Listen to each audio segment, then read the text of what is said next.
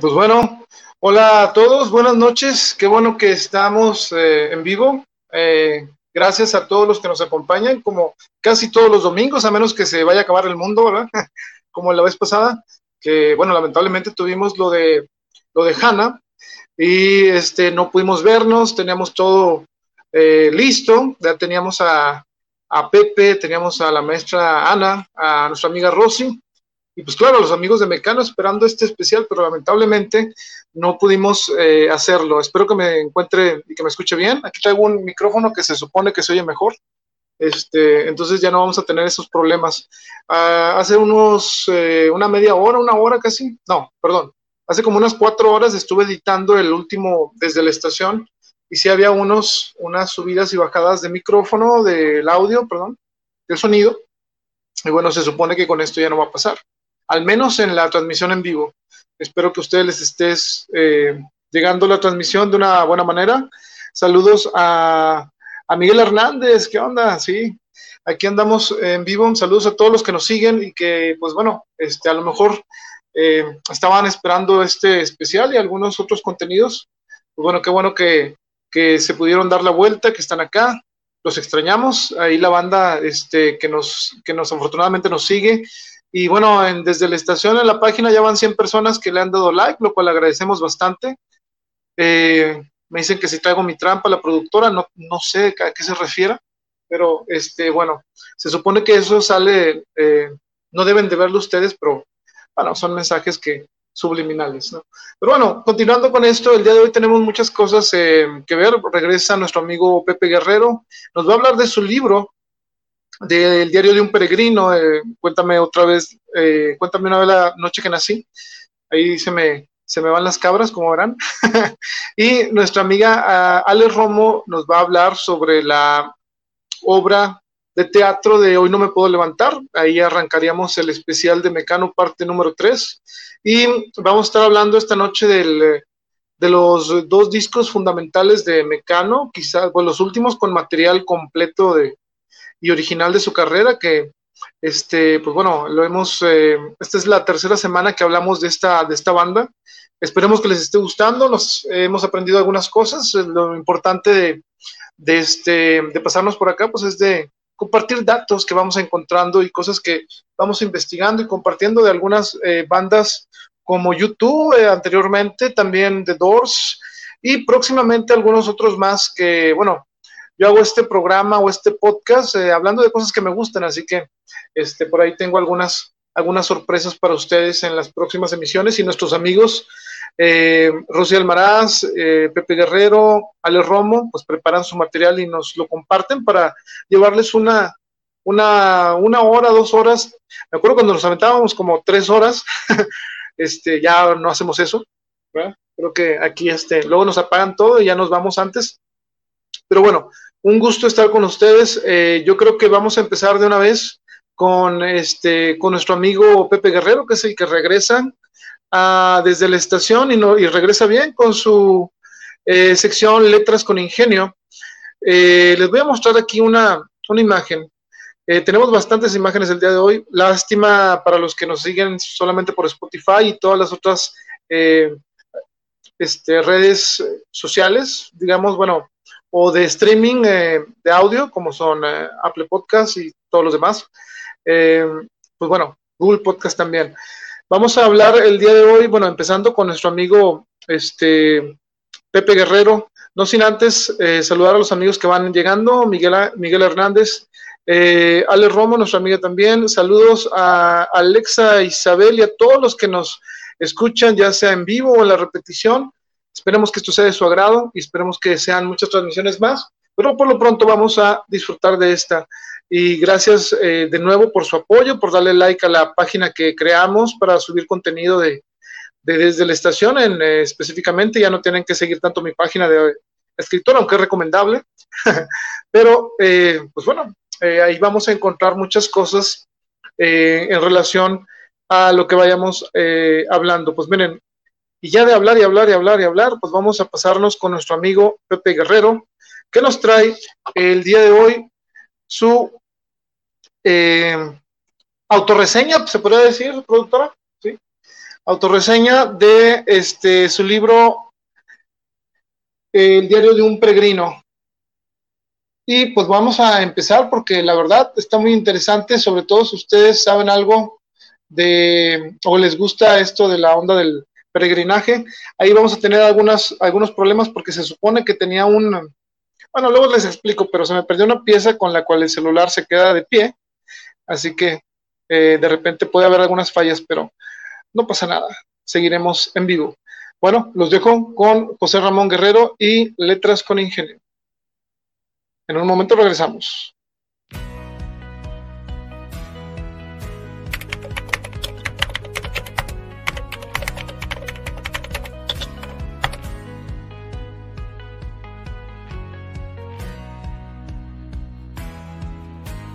Hola, hola, queridos lectores, ¿cómo están?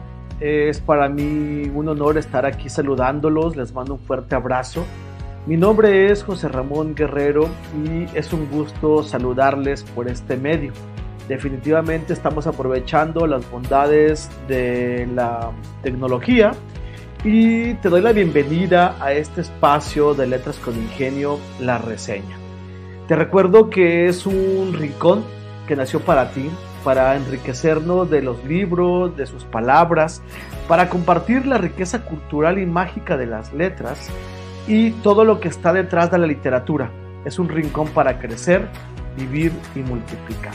Así es que es un honor para mí poder compartir este contenido con todos ustedes y voy a hablar sobre un libro que publiqué en el invierno del 2016 bajo el sello editorial del Parlamento de las Artes.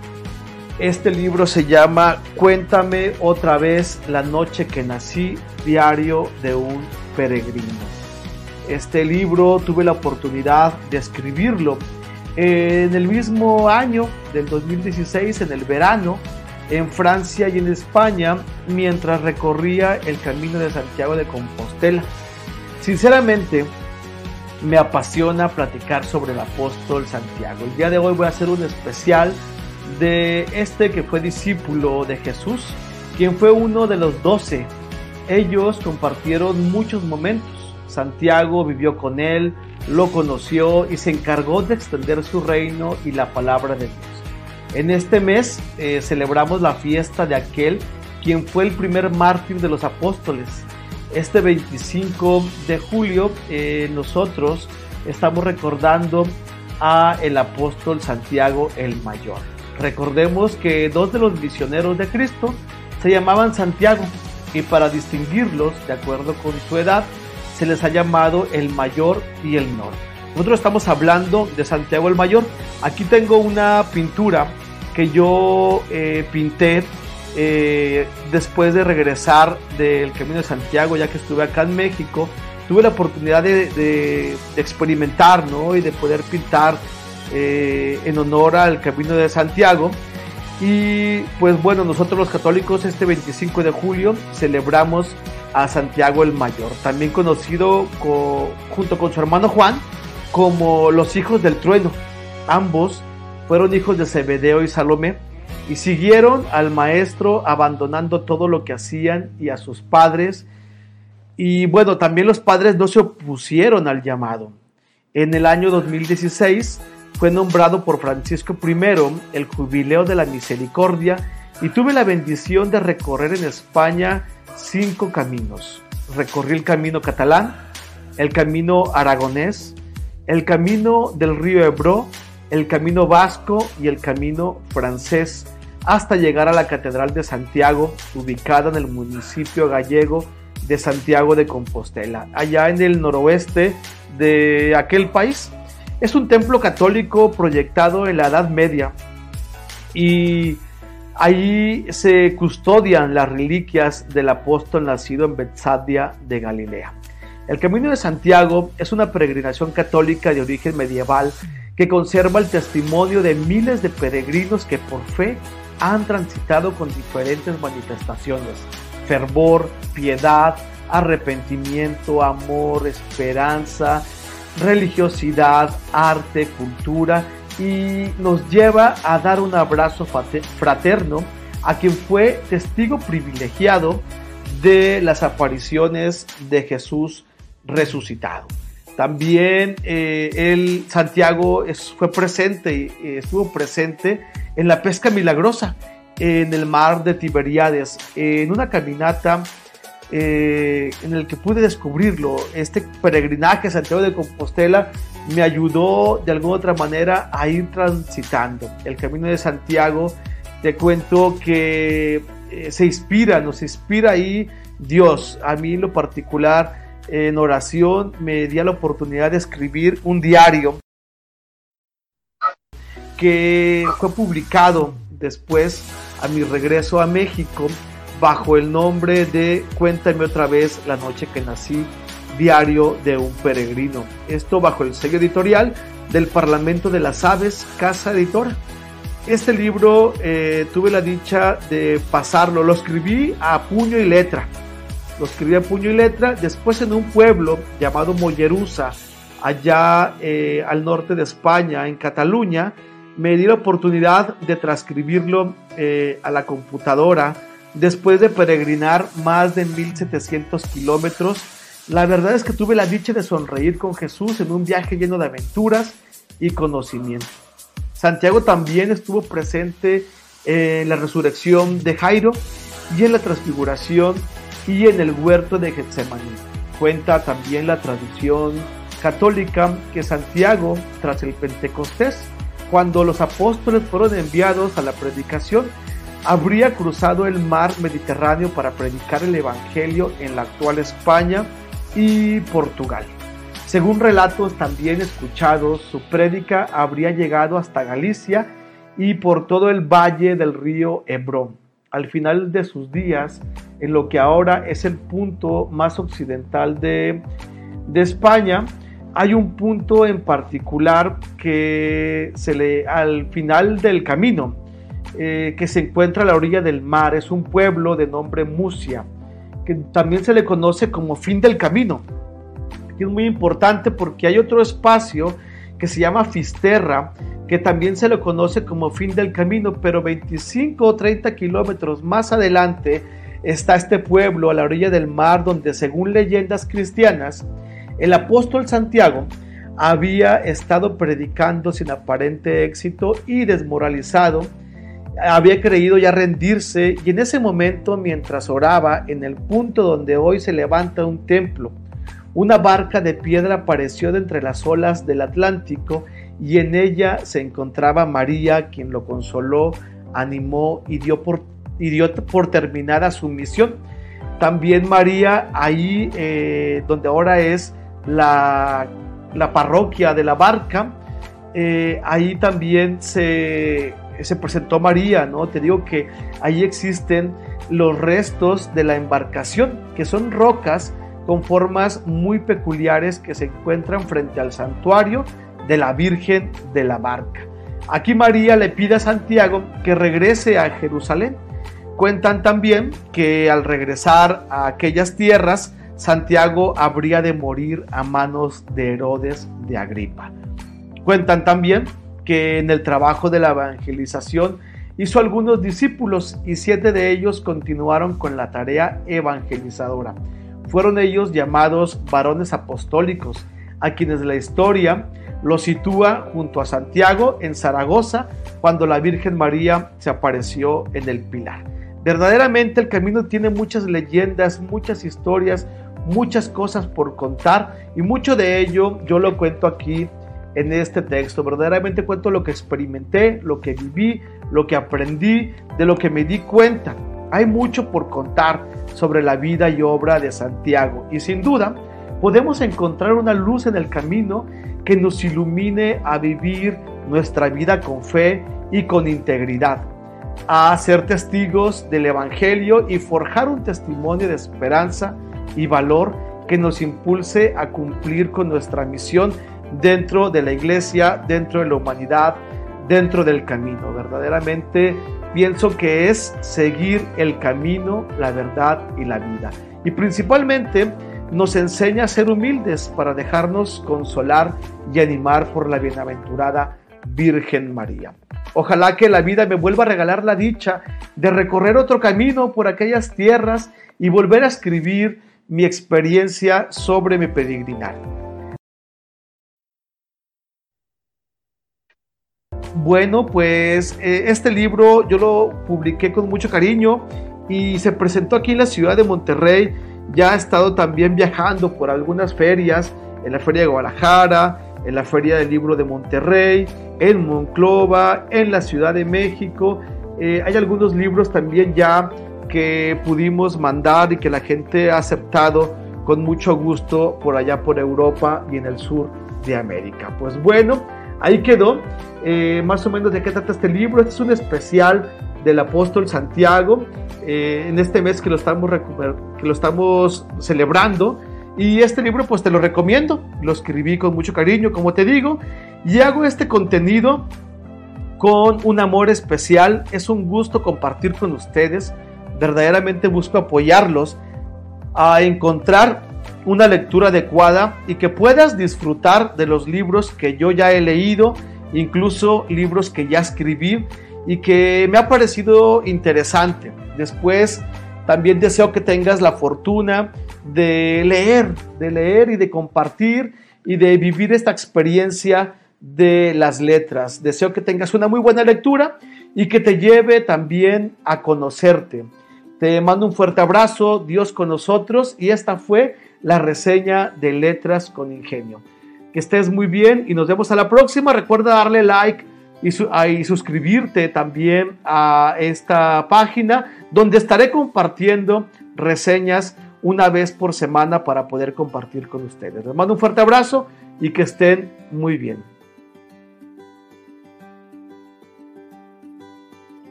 Y bueno, pues ahí quedó nuestro amigo Pepe Guerrero Espero que les haya gustado la, sección. Qué bueno que, nos siguen acompañando.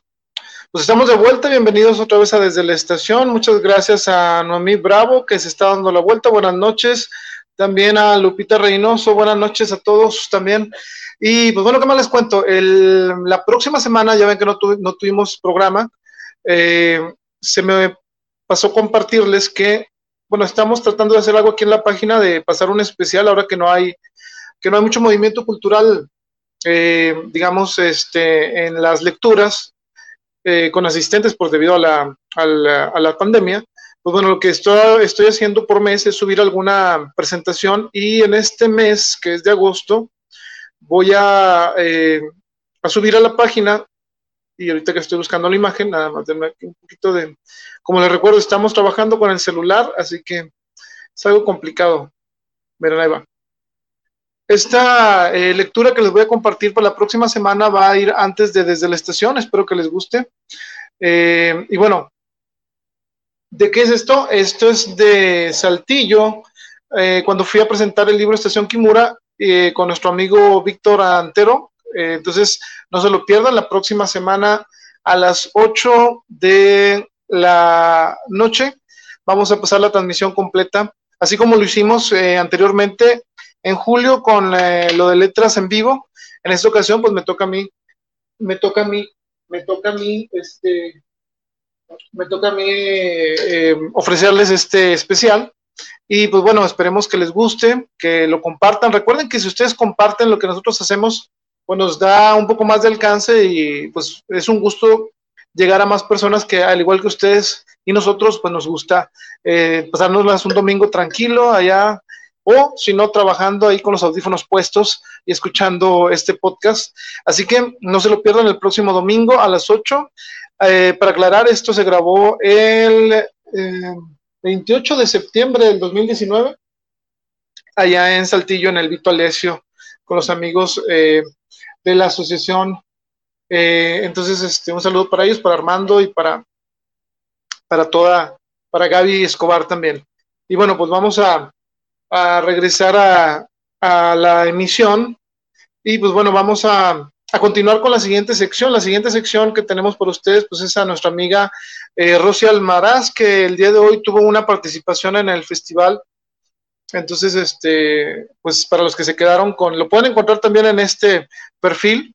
vamos a pasar de una vez con, eh, con Rosy Almaraz. El día de hoy nos trae una poesía, y ahorita les voy a buscar la imagen, ahí, ahí va. Esta poesía que vamos a ver el día de hoy, déjenme nada más, este, ya ven que aquí es, me siento un poco como Robert Rodríguez, a excepción de que la productora de repente hace una, este, una ayuda, pero bueno, casi esto de lo digital lo tengo que manejar todo yo. Pero bueno, aquí tenemos a nuestra amiga Rosy Almaraz que nos va a presentar su sección de poesía viva y el día de hoy toca leer a Juan Antonio Cabestani, así que esperemos que lo disfruten y pues bueno, regresamos eh, nada más terminando la cápsula y sección de nuestra amiga eh, Rosy Almaraz. De Juan Antonio Cabestani. Mal cerradas las heridas que recibió ayer mismo en el tormento, presentóse en la arena, sostenido por dos clavos, vacilante y trémulo causó impresión profunda su presencia. Muera el cristiano, el incendiario, el pérfido. Gritó la multitud con un rugido por lo terrible, semejante al trueno, como si aquel insulto hubiera dado vida de pronto y fuerza al enfermo. Marciano al escucharlo, irguióse altivo, desprendióse del brazo de los siervos, alzó la frente, contempló a la turba y con raro vigor, firme y sereno, cruzando solo la sangrienta arena, llegó al pie mismo del estrado regio. Puede decirse que el valor de un hombre a más de ochenta mil impuso miedo, porque la turba al avanzar marciano, como asustada de él, guardó silencio, llegando a todas partes sus palabras que resonaron en el circo entero. César, le dijo. Miente quien afirme que a Roma he sido yo quien prendió fuego. Si eso me hace morir, muero inocente y lo juro ante Dios que me está oyendo. Pero si mi delito es ser cristiano, haces bien en matarme. Porque es cierto, creo en Jesús y practico su doctrina y la prueba mejor de que en Él creo es que en lugar de odiarte, te perdono. Y al morir por mi fe, muero contento. No dijo más. Tranquilo y reposado, acabó su discurso, al mismo tiempo que un enorme león saltaba al circo la rizada melena sacudiendo. Avanzaron los dos, uno hacia el otro. Él, los brazos cruzados sobre el pecho, la fiera echando fuego por los ojos y la ancha boca con delicia abriendo. Llegaron a encontrarse, frente a frente. Se miraron los dos. Y hubo un momento en que León turbado parecía cual si en presencia de un hombre tan sereno, Rubor sintiera el indomable bruto de atacarlo, mirándolo indefenso. Duró la escena muda largo rato, pero al cabo del hijo del desierto la fiereza venció. Lanzó su rugido, se arrastró lentamente por el suelo y de un salto cayó sobre su víctima. En estruendoso aplauso rompió el pueblo. Brilló la sangre, se empapó la arena y aún de la lucha en el furor tremendo. Marciano con un grito de agonía. Te perdono, Nerón, dijo de nuevo. Aquel grito fue el último. La zarpa del feroz animal cortó el aliento y allí acabó la lucha. Al poco rato ya no quedaba más de todo aquello que unos ropajes rotos y esparcidos sobre su cuerpo también roto y deshecho. Una fiera bebiendo sangre humana y una plebe frenética aplaudiendo.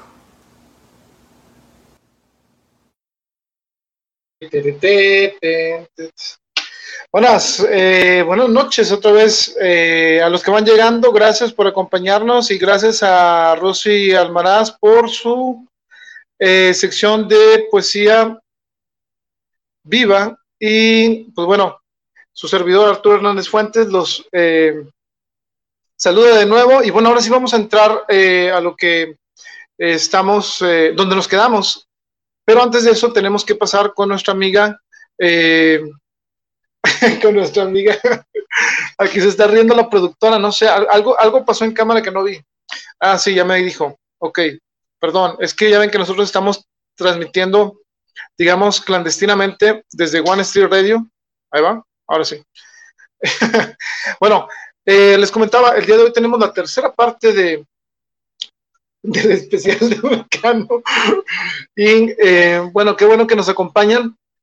Y qué falta de seriedad hay aquí en el estudio, pero eh, pues hay que contratar seguridad y todo eso próximamente. Pero bueno, aquí les voy a comentar que nuestra amiga Alejandra Romo preparó este, una sección dedicada, eh, bueno, como parte de su sección, el lente del arte, eh, les preparó algo muy especial a todos los fans de Mecano, eh, que es hablar sobre la obra de teatro que se llama Hoy no me puedo levantar.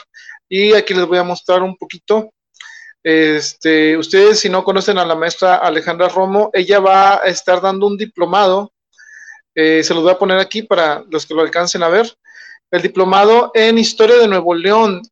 Eh, traten de, ahorita todavía hay lugar, pero se están acabando, así que pongan mucha atención, eh, mándenle un mensaje a Nanaj, busquen la página, están en, en Nanaj oficial, déjenme les pongo aquí la, antes de pasar a su, a su sección y empezar el, eh, el, especial de Mecano, déjenme les comento que eh, pueden entrar a la siguiente dirección que es facebook.com eh, diagonal nanaj oficial y ahí van a encontrar todos los informes de este diplomado que va a impartir la maestra Alejandra Romo. Y pues bueno, este, pues ahora sí, no se lo pierdan y vamos a irnos directo con su sección que en esta ocasión está dedicada y con esto empezamos eh, la tercera parte de el especial de Mecano. Y bueno, eh, hoy no me puedo levantar. Hoy no me puedo levantar es una... Ah, miren, aquí les voy a... Antes de pasar hoy no me puedo levantar, discúlpenos. Ahí les dejo la información para los que nos están viendo. Yo no me traje mis lentes, pero me voy a acercar peligrosamente a ver si no se cae esto. Dice, aún estás a tiempo de formar parte de la segunda generación del diplomado en Historia de Nuevo León. Cada módulo tendrá eh, su cuaderno de trabajo, un grupo de Facebook donde se compartirán videos, lecturas y materiales relacionados a los temas que se expondrán eh, también se darán constancias por módulo, así como una del diplomado completo. Si se paga el diplomado completo, obtienen un 10% de descuento, que equivale a 1.500 de baja de 1.500 pesos a 1.350. Informes por eh, mensaje a la maestra Alejandra Romo, al Instagram, al correo nanaj.oficial gmail.com. Entonces, para todos los que quieran aprovechar aquí su cuarentena, eh, viendo algo interesante, ahí este, acompañen a la maestra Alejandra Romo. Y pues bueno, ahora sí, vamos a, eh, a pasar a la sección de precisamente Alejandra Romo, que se llama eh, El lente del arte. Y con esto empezamos y arrancamos el especial de Mecano, parte número 3.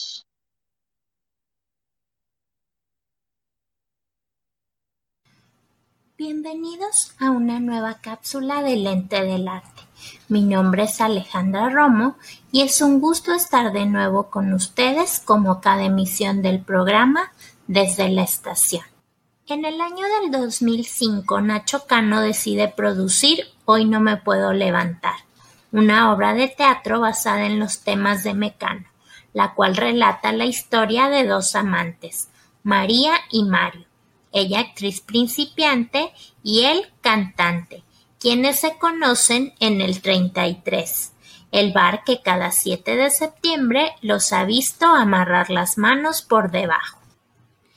En 1981 llega a la escena musical el grupo pop Mecano, con letras tan románticas como transgresoras para España, que recién se había liberado de la dictadura de Franco. Ana Torroja interpretando con su dulce voz letras que hablaban de libertad sexual, de drogas, de crítica social. El look andrógino de Ana fue imitado por todos. Otros se enamoraron del talento y la genialidad musical de los hermanos José María y Nacho Cano. Hoy no me puedo levantar es un musical basado en las canciones del grupo musical español Mecano. El espectáculo, que adopta el título de la canción del mismo nombre, contenida en Mecano, el primer LP del grupo editado en 1982. Trata de ser un reflejo de la movida madrileña, un movimiento contracultural surgido durante los primeros años de 1980, donde se proponía el desarrollo de una cultura alternativa a nivel social e ideológico, y que se caracterizó por iniciar un profundo cambio en la forma de vida establecida hasta entonces. La obra se estrenó por primera vez el 7 de abril de 2005 en el Teatro Rialto de Madrid. En 2006 llegó a México y se convirtió en un hito en la cultura teatral y pop de nuestro país, y fue la plataforma de quienes hoy son grandes estrellas, entre ellos Luis Gerardo Méndez, Fernanda Castillo y Alan Estrada, por mencionar algunos. Después de más de 14 años nos reunimos por primera vez, porque creemos en la fuerza del destino en los aniversarios cada 7 de septiembre y en que basta una llamada de un buen amigo para viajar a Venus en un barco, porque ahora vemos cómo transcurren las horas de insomnio y llegamos al otro día desvelados y sin poder levantarnos, sin la posibilidad de colarnos a ninguna fiesta, y nos sorprendemos a ratos perdidos en nuestra habitación Hemos encontrado la forma de mantenernos conectados y convocar al Club de los Humildes, para rescatar al Hijo de la Luna e impregnarle de fe, porque queremos reencontrarnos un año más y asumirnos como los amantes de la vida y dejar de temerle al aire. A través de conectar las canciones emblemáticas de Mecano, Nacho Cano nos invita a ver el video Vivimos siempre juntos, el cual realizó en compañía de los primeros actores de la puesta en escena tanto en México como en España. Si quieres ver el video de la canción, lo puedes hacer en la página oficial del programa desde la estación. Fue un gusto haber estado contigo como cada domingo. Esperamos tu opinión, ya sea en la página de Facebook o en el Instagram. Nos vemos en la siguiente cápsula.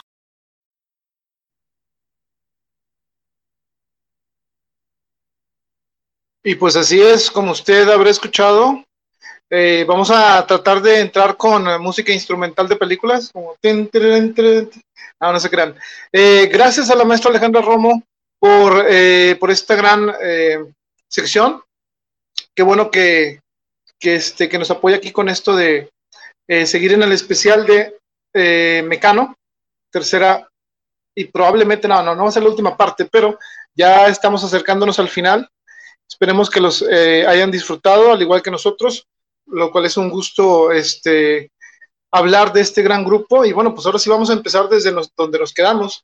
El día de hoy vamos a abarcar dos discos muy fundamentales. Este, y pues bueno, de una vez vamos a irnos con el primero, ya que no quiero hacerlos esperar más, ya que algunos saludos a la gente que nos ve de otro país, que nos han estado comunicando este, y nos han felicitado por este trabajo que llevamos. Y bueno, qué bueno que les esté gustando.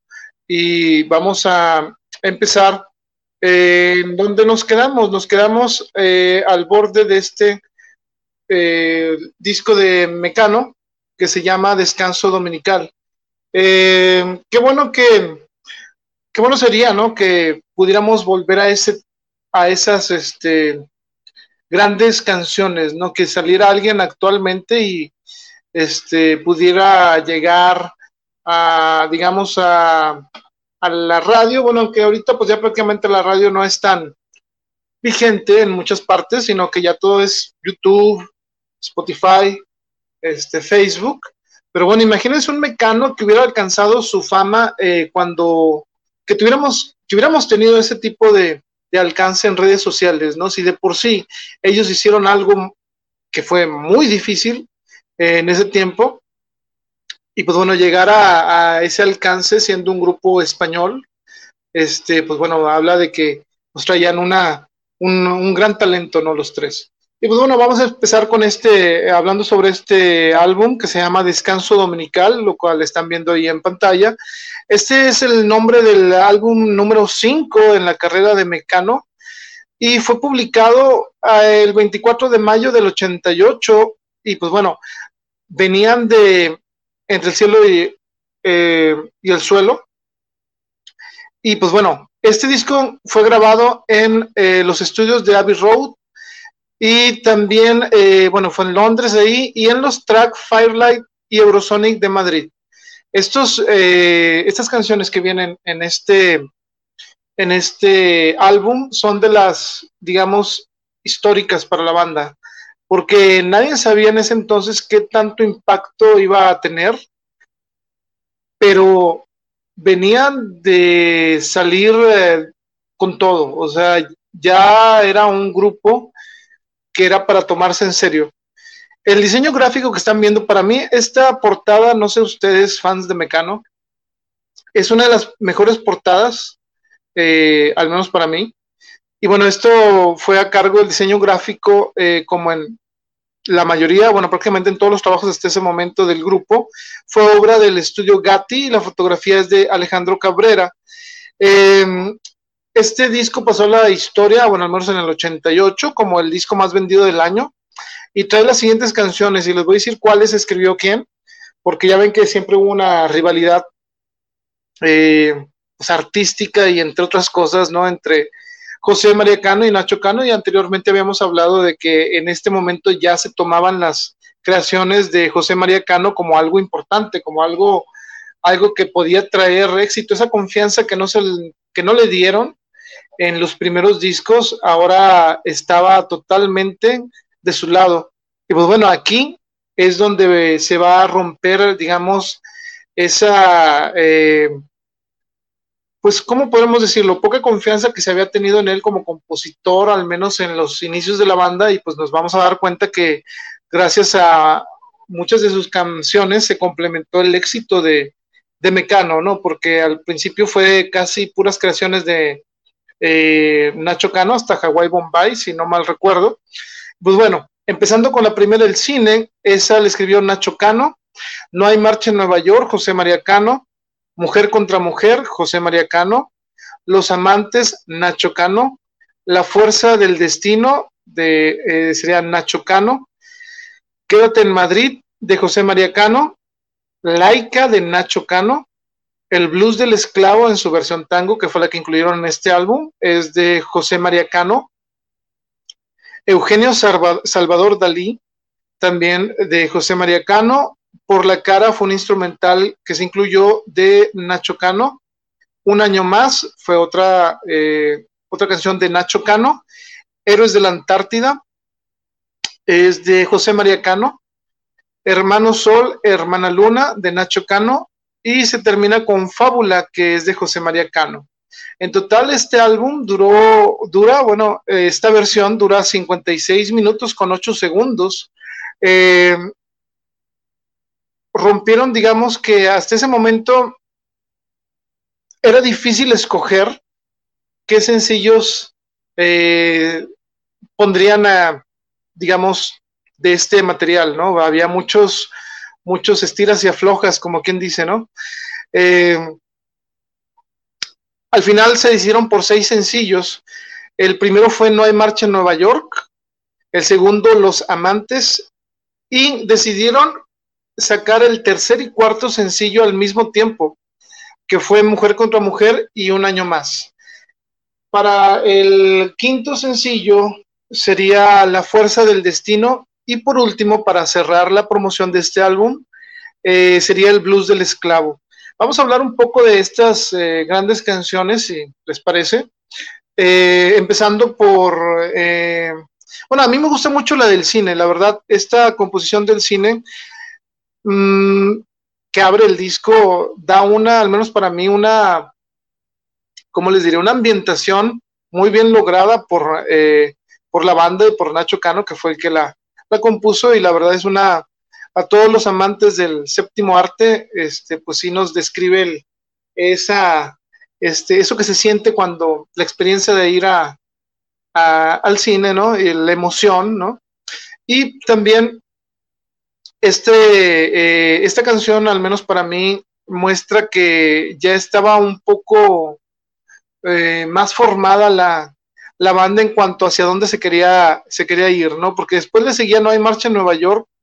Esta fue una composición de José María Cano y pues nos habla un poco de lo que siempre, incluso aquí los latinos, en el caso de México, piensa que es el sueño americano, ¿no? Que vas a Estados Unidos y ya la libraste, ya lograste ser quien tenías que ser en el ambiente artístico, en el laboral y en todo lo demás. Y bueno, lo que hicieron ellos, eh, bueno, José María Cano en esta canción es decir, bueno, eh, en, este, en esta canción habla sobre, sobre eso precisamente. En que va un, eh, español allá y pues nos da, nos se da cuenta que no es, no es lo que se ve en las películas y no es lo que se espera, o no a todos les va a pasar lo mismo que, que, este, que muchas personas, ¿no? Y pues bueno, esta eh, canción cuenta también con, eh, con, ese sentido del humor que le pone eh, José María Cano a algunas de sus canciones, en donde pues hay incluso cierto sarcasmo y, y, chistes, digamos, que, que entendemos prácticamente todos. Más adelante, cuando hablemos de Lana José y Nacho, vamos a hablar sobre estereosexual. Para los que se acuerdan de esa canción, sabrán más o menos a lo que me refiero con el hecho de contar una anécdota o una historia eh, con algo y convertir la canción y aparte, pues que sea algo, algo graciosa, ¿no? Y pues bueno, fíjense, les voy a mostrar eh, el reverso del disco para los que no lo han visto, porque ya ven que ahorita todo, todo es este, digital y pues se pierde eso, ya nada más le pones en Spotify y ya no te, no te muestra el arte del, álbum, ¿no? Y pues bueno, les recordamos que pueden compartir esta transmisión, eh, denle like eh, al Facebook de Desde la Estación y pues gracias por el apoyo y por compartir. Y bueno, vamos a irnos a la siguiente canción que quería comentarles, es el de, bueno, es la de Mujer contra Mujer. Fíjense, esta canción, si ahorita eh, tenemos problemas, bueno, no yo, en, el caso, en mi caso no, pero muchas personas tienen problemas en aceptar la homosexualidad y las relaciones de pareja, ¿no? Entre mujeres con mujeres, hombres con hombres y etcétera, ¿no? Este, imagínense en estos años, ¿no? En los ochentas, ya finales eh, de los ochentas, pues bueno, sale Mecano con la canción Mujer contra Mujer y créanme que fue una cosa que este, incluso se llegó a prohibir en, algunas partes, pero vámonos al inicio. Esta canción en sí no iba a aparecer en este álbum, sino que iba a aparecer en, el anterior. Y esta, esta este, canción la escribió eh, José María Cano en el 86 y se tardaron dos años en, eh, pues en finalmente grabarla en, en el disco, ¿no? Y fue el tercer sencillo, se estrenó el 5 de diciembre del 88 en Hispanoamérica y en los Estados Unidos. También este, eh, tuvo alcances en Perú, pero hasta 1990. Entonces estamos hablando que prácticamente la bloquearon y todo lo demás, ¿no? Sobre esta canción, eh, había un demo o maqueta, como le quieran llamar, eh, en la que esta canción se llamaba Hoy te quiero. Y en un inicio, esta letra iba dirigida de un hombre hacia una mujer. Eh, un año más tarde, la letra fue cambiada por José María Cano y este le puso la relación esta lésbica que hay en, en la canción incluso le puso una, una, este, un título provisional que se llamó La bola de pelo. Y esta, aunque tiene la esencia de la que ustedes escuchan en el álbum de Descanso Dominical, pues sí, sí le faltó después este, que pasara por, por ciertos ajustes para que pueda, pudiera por fin ser eh, parte de, de, este material de, de Mecano, ¿no? Pues es esa travesía que, travesía que hacen los autores eh, con sus creaciones. Y pues bueno, en este caso, eh, la canción de Mujer contra Mujer pasó por ese proceso. Y pues bueno, hasta se iba a incluir para el álbum del 86, que fue Entre el cielo y el suelo, pero eh, según Ana Torroja, eh, declaró alguna vez, dijo que nadie, ni siquiera la disquera, estaba segura eh, de sacar este material, porque pues realmente ya era algo que ellos sabían que les iba a traer algún tipo de consecuencias. Digo, recordamos a los Doors que también tenían problemas con ciertas canciones por el mensaje de sus letras o porque la prensa lo podría tomar de otra manera, incluso el público. Y pues bueno, Ana Torroja comenta que sí, la disquera como que le dio frío y pues dijeron, no, mejor vamos a, esperar un poco y bueno, finalmente, como les digo, dos años después eh, sería incluida en este álbum. Y bueno, eh, esta canción eh, les abrió las puertas de manera internacional hacia algo que tenían ellos como meta.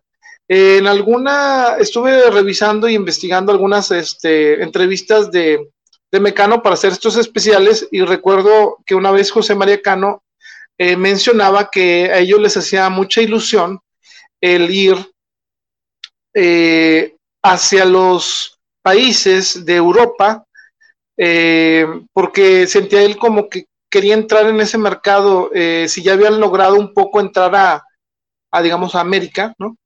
Eh, ellos querían este, llegar a estos lugares y pues la mejor manera de llegar a esos lugares, pues como lo demostraría Shakira, también digo, por tomar un ejemplo, es cantando en el idioma de esos países. En este caso, eh, Mecano tomó la decisión, junto con la disquera, que esta canción de Mujer contra Mujer fuera traducida al francés y al italiano.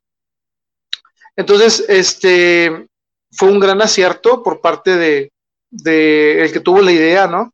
La grabaron eh, y le pusieron, bueno, igual en traducido en francés, una femme avec una femme, ahí disculpen la pronunciación, y en italianos le pusieron per lei contro.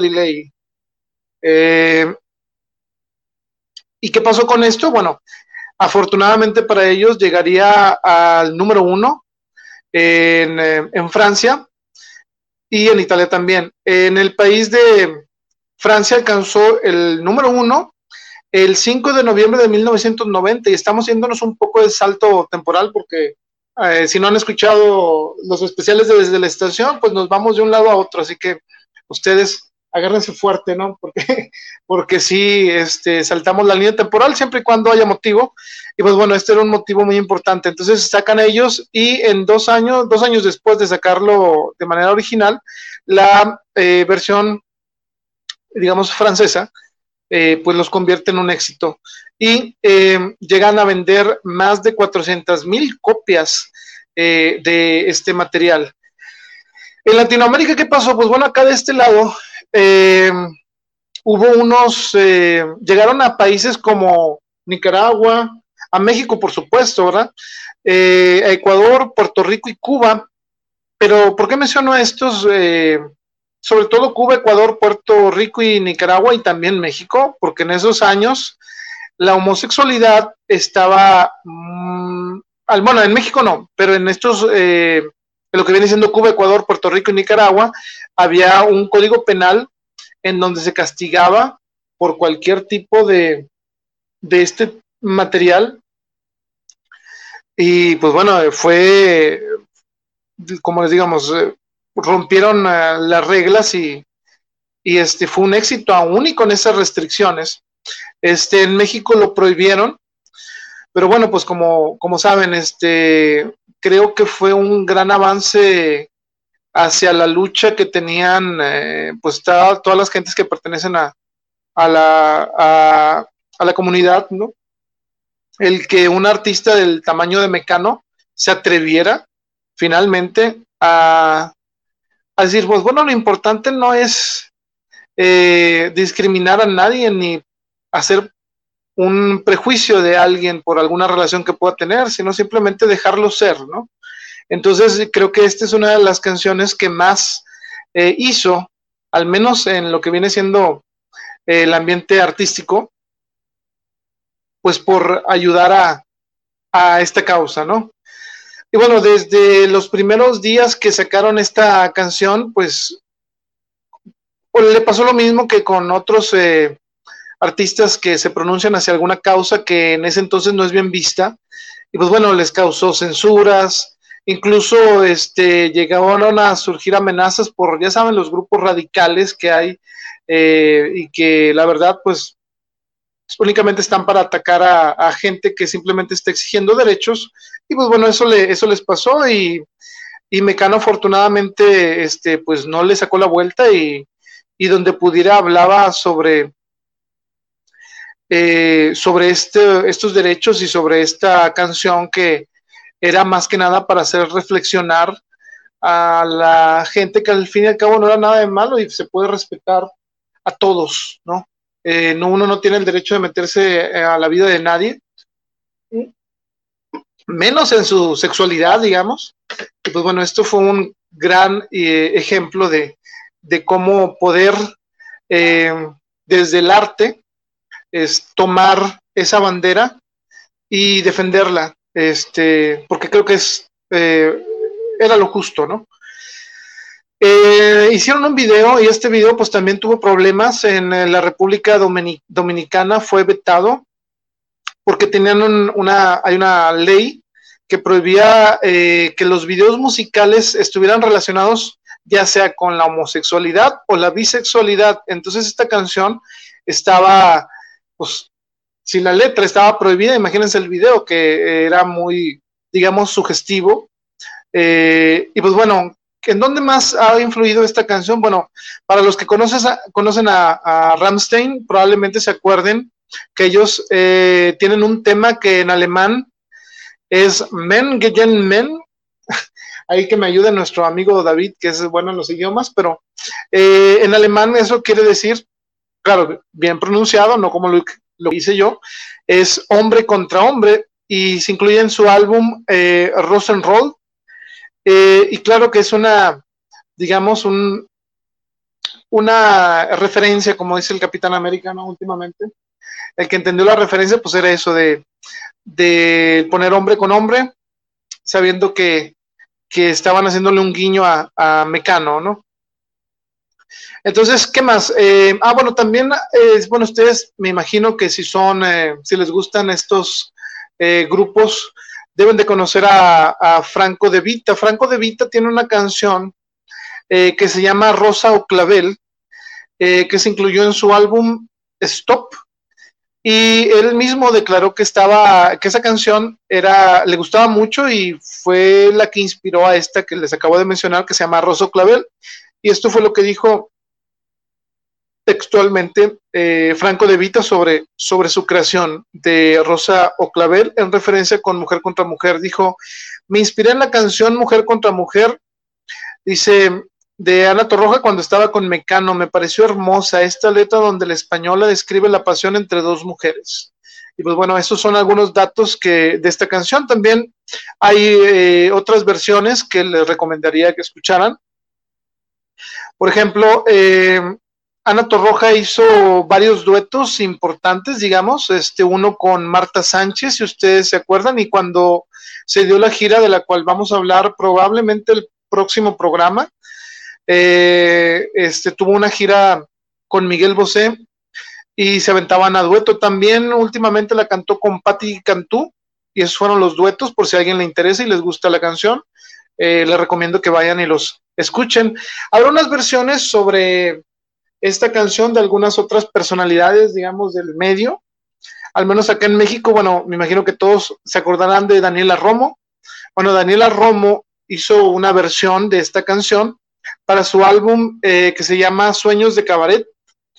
Eh, Raquel Olmedo, que yo era lo que estaba comentando al momento de hacer estos este, especiales, me sorprendía que Raquel Olmedo hubiera hecho un, un disco y más que tomar algunas canciones de, de Mecano.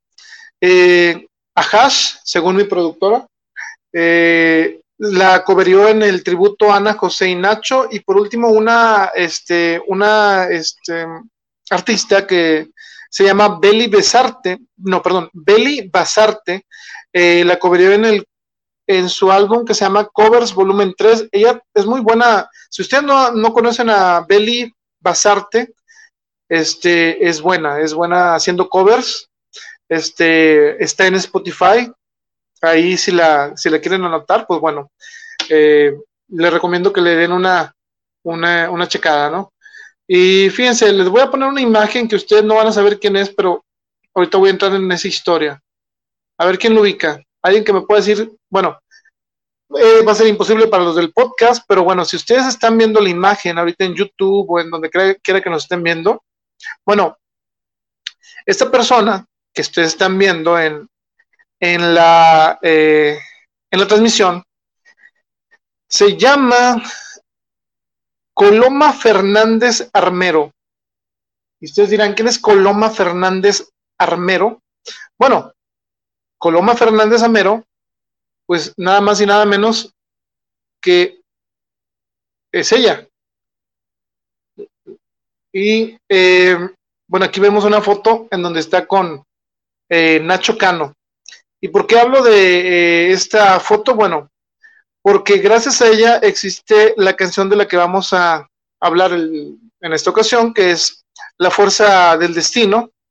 La Fuerza del Destino le escribió Nacho Cano y su éxito,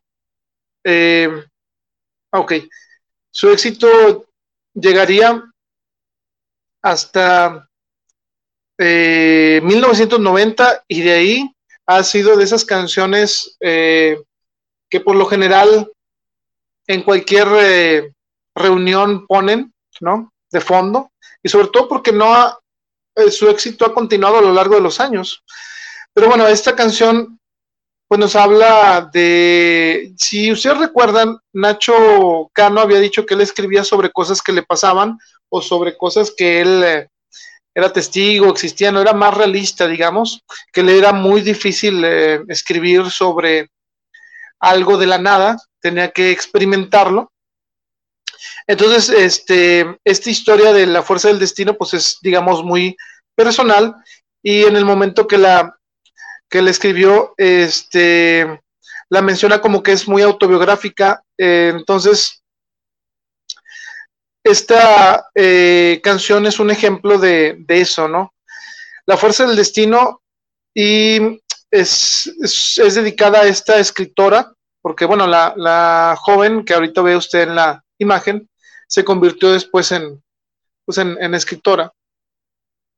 Y eh, pues se mantuvieron juntos, bueno, no les quiero arruinar lo que sigue porque ahorita lo vamos a mencionar, pero bueno, ella es eh, la, la, que ocasionó que eh, Nacho Cano escribiera esto, ¿no? Y bueno, el video de la canción, eh, no les tengo imagen, pero si ustedes lo buscan, eh, es el debut de Penélope Cruz. Ahí venían una Penélope Cruz de 15 años. Este debutaría en este, como actriz, en este video de Mecano. Y pues bueno, si tienen la oportunidad, este, pues véanlo y pues sí, también eh, sostuvo una relación sentimental con Nacho Cano, creo que años después, ¿verdad? Y este, grabaron ese video en Madrid y en Asturias, bajo la dirección de Lucio Villalba.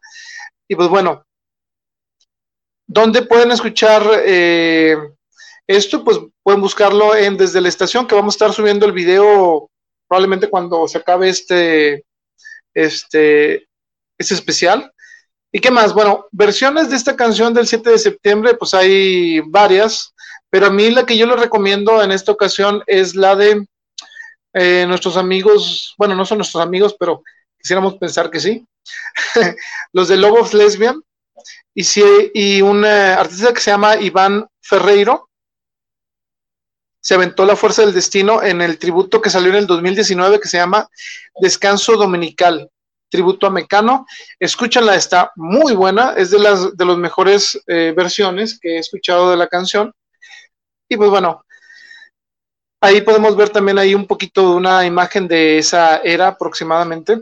Eh, vamos a irnos con una canción también que es muy buena, eh, que también fue escrita por Nacho Cano, que se llama Laika si ustedes, eh, digo, les ha de sonar el nombre, es para los eh, aficionados a la historia.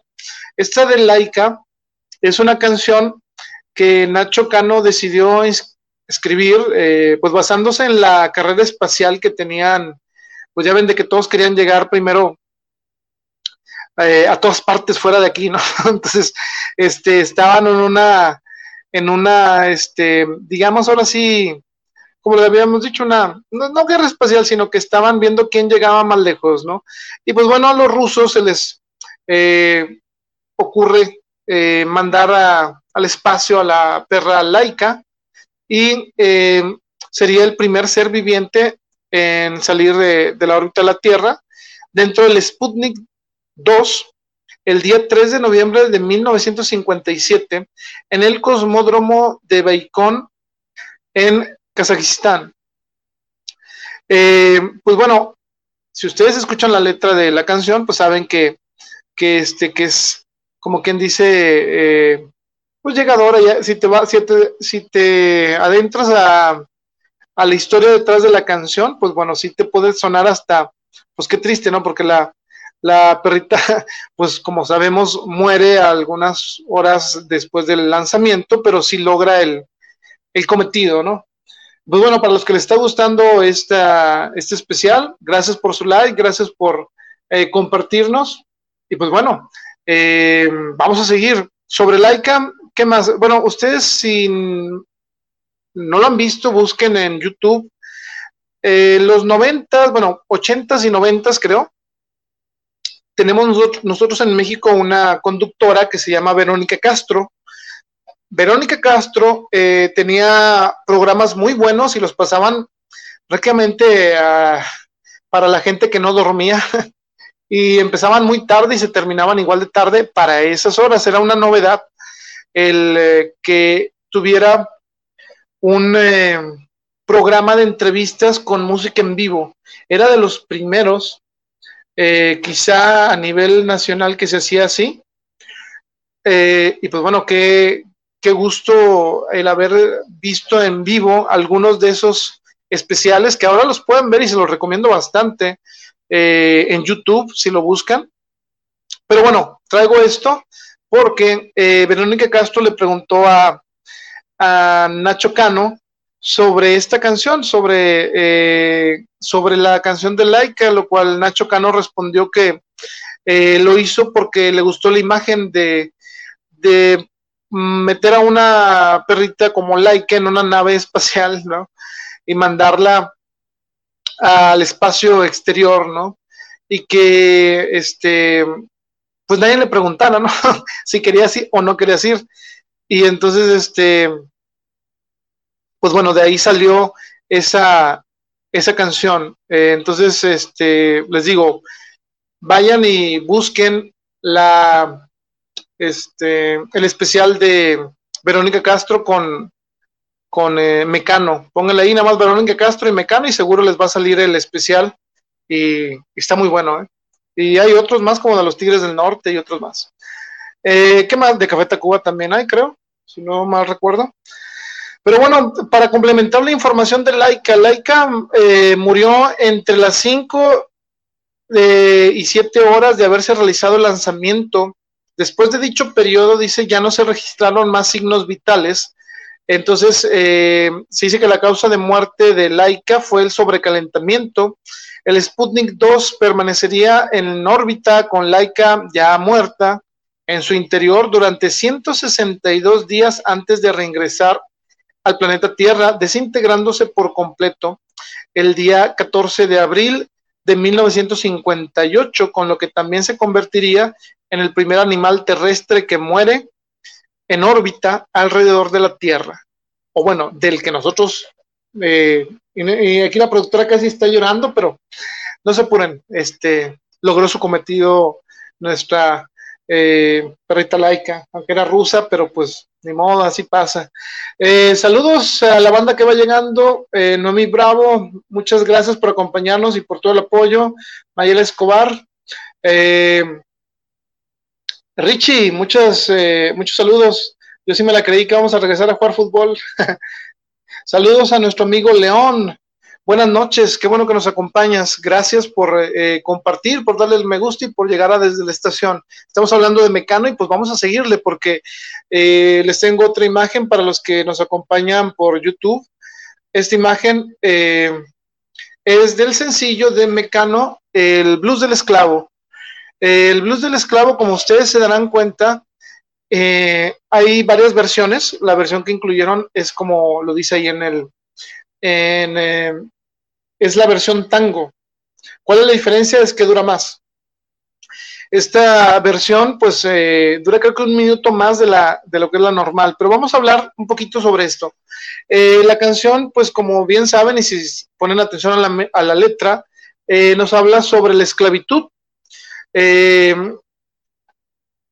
Se enfoca, al menos en ese entonces, según nos cuentan, sobre el la esclavitud en Estados Unidos, y aunque lo hacen de una manera, digamos, eh, pues no cómica, sino como que incluso sarcástica, por las situaciones laborales y las exigencias sociales dentro de la canción, eh, pues bueno, nos damos cuenta que Mecano estaba tocando, eh, tocando unos fibras sensibles, digo, hablar en el mismo disco tanto de homosexualidad y los eh, derechos que deben de tener, eh, digamos, de igualdad, independientemente del color de tu piel, pues ya estamos hablando de cosas que, que son serias, ¿no?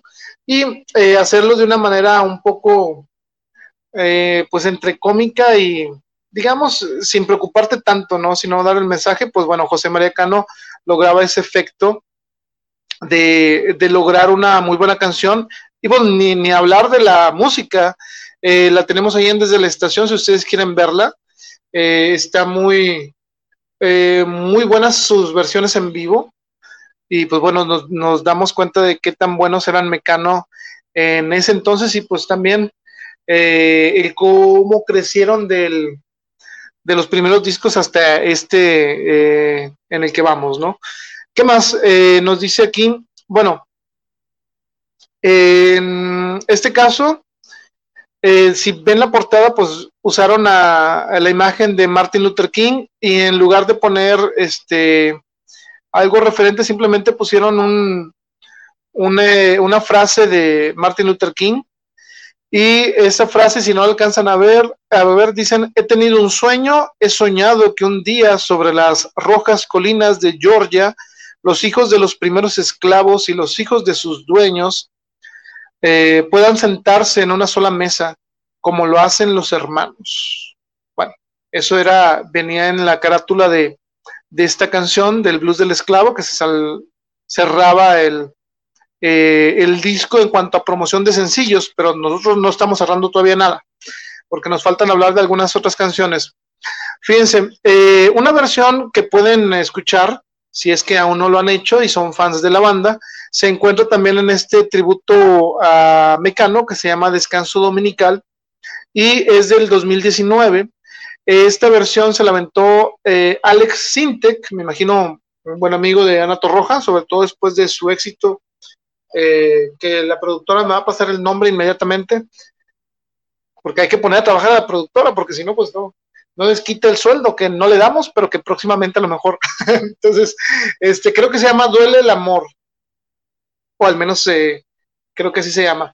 Pero bueno, volviendo a Mecano eh, y yéndonos un poquito más a, terminar las canciones del descanso dominical, pues bueno, seguiríamos hablando de la canción que se llama este mm, Un año más. Esta canción de Un año más pues eh, digo, es, es de esas canciones que un artista diseña o a lo mejor por pura suerte le sale y son de las que van a pasar todos los años y las tienen que poner, digo, para, muestra Denise de Calaf y Señora Señora, ¿no? Entonces, este, son canciones que por las puras regalías de esa canción probablemente eh, no vas a acabar en la pobreza, ¿no? Y pues bueno, Mecano hizo una canción eh, que se llama Un año más y eh, salió al mismo tiempo que Mujer contra Mujer, a lo mejor esa fue la, fue la tirada, como que sabían que iban a recibir golpeteos por hablar del lesbianismo, pues dijeron, bueno, vamos a sacarlos al mismo tiempo. Yo no sé realmente, no, no he encontrado cuál sea la, la razón por las que lo sacaron al mismo tiempo, pero creo que si yo hubiera sido el productor, hubiera dicho, miren, hay que sacar las dos, y al cabo una está dirigida para la mayoría de la familia, que un año más, y la otra, pues un tema más eh, complicado para los oídos y mentes cerradas, ¿no? Entonces, eh, esta se promocionó al mismo tiempo, el, como habíamos mencionado, el 5 de diciembre, y la compuso Ignacio Cano. Eh, y pues imagínense, salieron al mismo tiempo los sencillos, y uno era de Nacho Cano y uno era de eh, José María Cano, para que no se pelearan, se supone, ¿no? Imagínense si hubieran salido los dos sencillos al mismo tiempo de uno, pues se, me hace que ahí se hubiera acabado Mecano antes de todo lo demás. Pero bueno, esperemos que no. Y eh, bueno, esta canción eh, pues habla como, si la han escuchado, del año nuevo, de la noche vieja, pero sobre todo es muy, muy enfocada en España, ¿no? Sobre menciona la puerta del, sobre la, celebración que hay en Madrid, la Puerta del Sol, y em, la letra de la canción, pues eh, nos describe el momento que llega el, año nuevo, ¿no?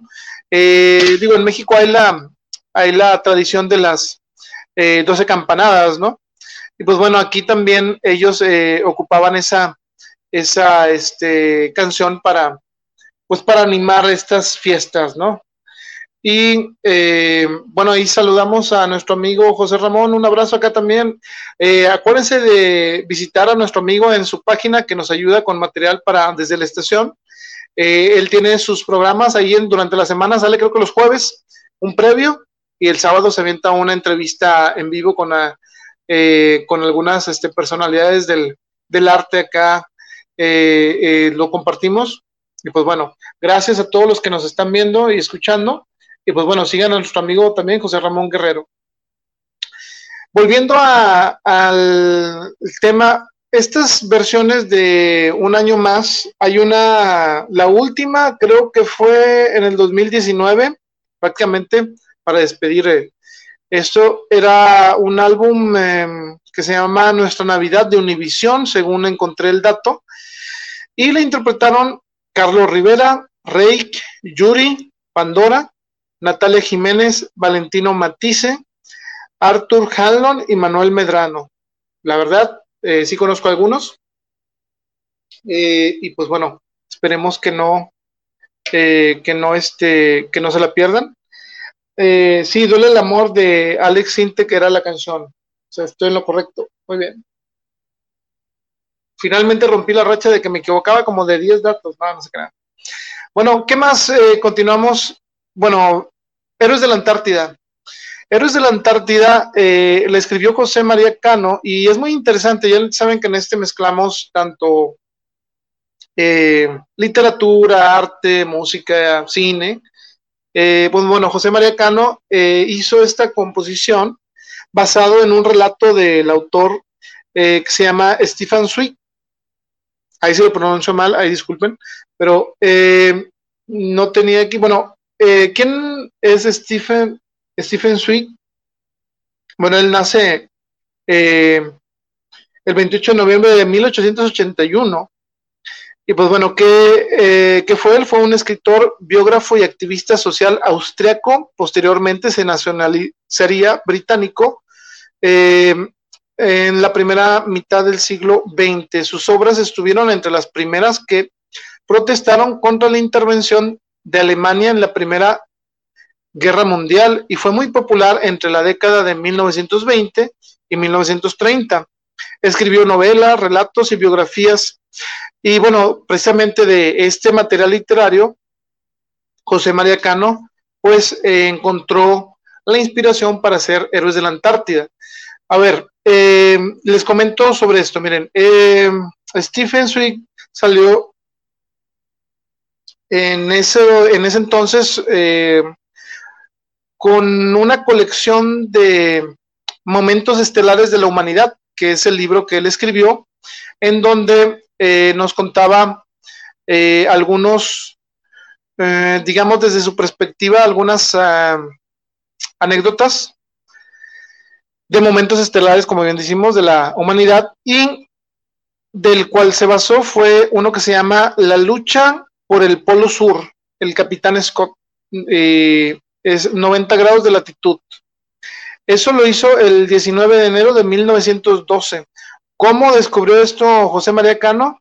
Pues leyendo libros, de otra manera. Entonces ustedes acuérdense de los libros, se saca bastante inspiración y pues bueno, sean como José María Cano y probablemente puedan escribir más canciones.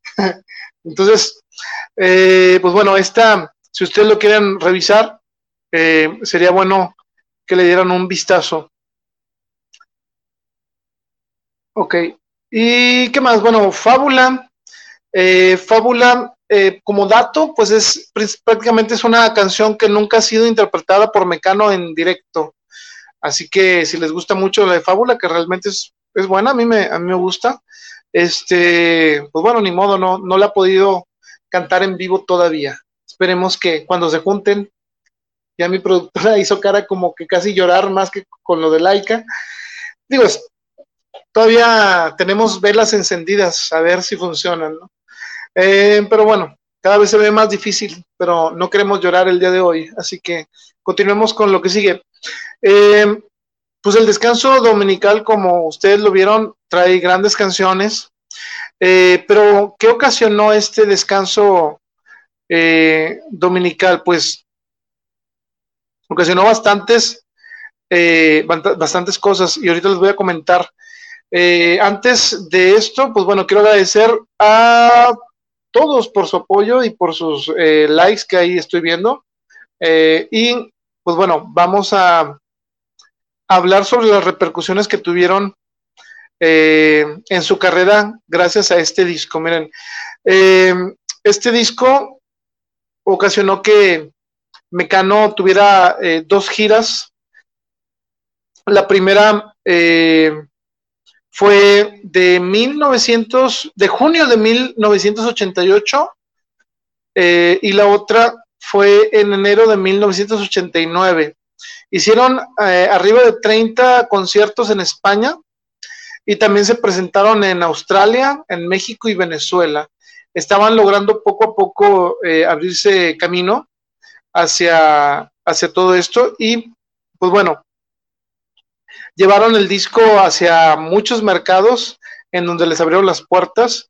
Eh, Puerto Rico, Estados Unidos, llegaron a Nueva York como lo, el presagio de esta canción eh, lo diría, hicieron un concierto en el Palladium, eh, también en el tour pues ya empezaban a, hacer, eh, a reunir, digamos, multitudes y dar conciertos en estadios y pues con 60 mil espectadores en Sevilla, en Madrid, y lograron meterse, aunque usted no lo crea, en el libro de Guinness como el grupo más vendedor de discos en el mercado español con más de 5 millones de copias únicamente en España. También eh, estuvo más semanas en las listas de, eh, de ventas, que fueron 83 semanas consecutivas y también lograron colarse por ahí, como bien lo dirían en sus canciones, en el Latin Billboard, alcanzando el segundo puesto. Digo, para hacerlo eso en los 80 y algo, 88, pues no es cualquier cosa. Eh, descanso Dominical eh, fue en un principio ideado como hacer un disco doble, pero porque ellos sentían que tenían muchas canciones y al final la disquera eh, les dijo, no, vamos a aventárnoslo eh, solo, que sea nada más un, material. Y pues bueno, quizá si hubieran hecho eh, partirlo en dos, digamos, a lo mejor no hubiera sido tan exitoso. Pero fíjense, aún así, con estas canciones, se quedaron afuera del álbum siguientes, los siguientes temas. Hay uno que se llama Cristóbal Colón, compuesto por Nacho Cano. de este mencionan que nada más hay grabaciones provenientes de programas de radio especiales dedicados al grupo. no es muy buen audio y este, otros temas que grabaron para, para este disco, que pero al final no quedaron, fue eh, la de Lía, en su versión original dice el romance de la niña María Luz y otros temas como La Guerra, el reggae de Peggy, Corre Sebastián eh, o El caballo de Espartero. Todos estos que mencioné al último son de José María Cano y más canciones que quedaron completamente fuera. Este, y bueno, son materiales inéditos. Eh, los temas de Hermano Sol, Hermana Luna y Fábula, en un principio dicen que fueron descartados de las versiones originales en vinil y eh, posteriormente serán incluidos en la versión del CD. Entonces, como ven, pues sí tenían material para dos discos, pero creo que aventarse uno de este estilo eh, y con la calidad, pues era, o sea, tenían que lograr la internacionalización. Entonces, eh, para mí, yo digo que fue correcto haberlo hecho únicamente en, en, este álbum y no hacerlo en dos partes. Pero bueno, eh, la promoción de este disco empezó en mayo de 1988 y terminaron de promocionarlo en el 89, en verano del 89. en estos tiempos eh, a veces se tardan más en sacar eh, producciones, pero si tomamos, por ejemplo, los Doors, sacaban discos prácticamente cada año. Y pues bueno, traían una, una mente creativa y talento que les alcanzaba para eso y más. Eh, algo interesante que encontré es que el álbum vendió más de un millón de copias en España durante ese tiempo, cuando iban empezando a, y ahorita ya ha vendido muchos más, ¿no? Pero dicen que el ministro de Cultura otorgó a Mecano eh, un premio, el que se los otorgó fue el ministro Jorge Semprún, y este eh, premio, que nunca se había entregado hasta ese momento, y que al parecer tampoco se ha vuelto a entregar, es este es porque estos eh, valoraron la, manera de que el grupo se volviera, digamos, tan importante y que apoyara la cultura y todo esto. Entonces, eh, les dieron esto también porque habían vendido cerca de 3 millones de copias en todo el mundo. Y pues bueno, como que les dieron ese reconocimiento. Eh, y como les digo, no se, no se ha vuelto a, a entregar. ¿Qué más podemos decir del descanso dominical? Pues bueno, que el eh, tour, pues es eh, quizá de los más importantes, quizá digamos el mejor tour. Ya ven que hay eh, gente que dice, pues ¿cuál es la mejor gira de, supongamos, de YouTube? No se pelean por uno u otro. Pues bueno, acá en este, en estos directos que hizo, en este tour que hizo Mecano, pues sí, dicen que era, estaban en ese momento en el que eran muy superiores.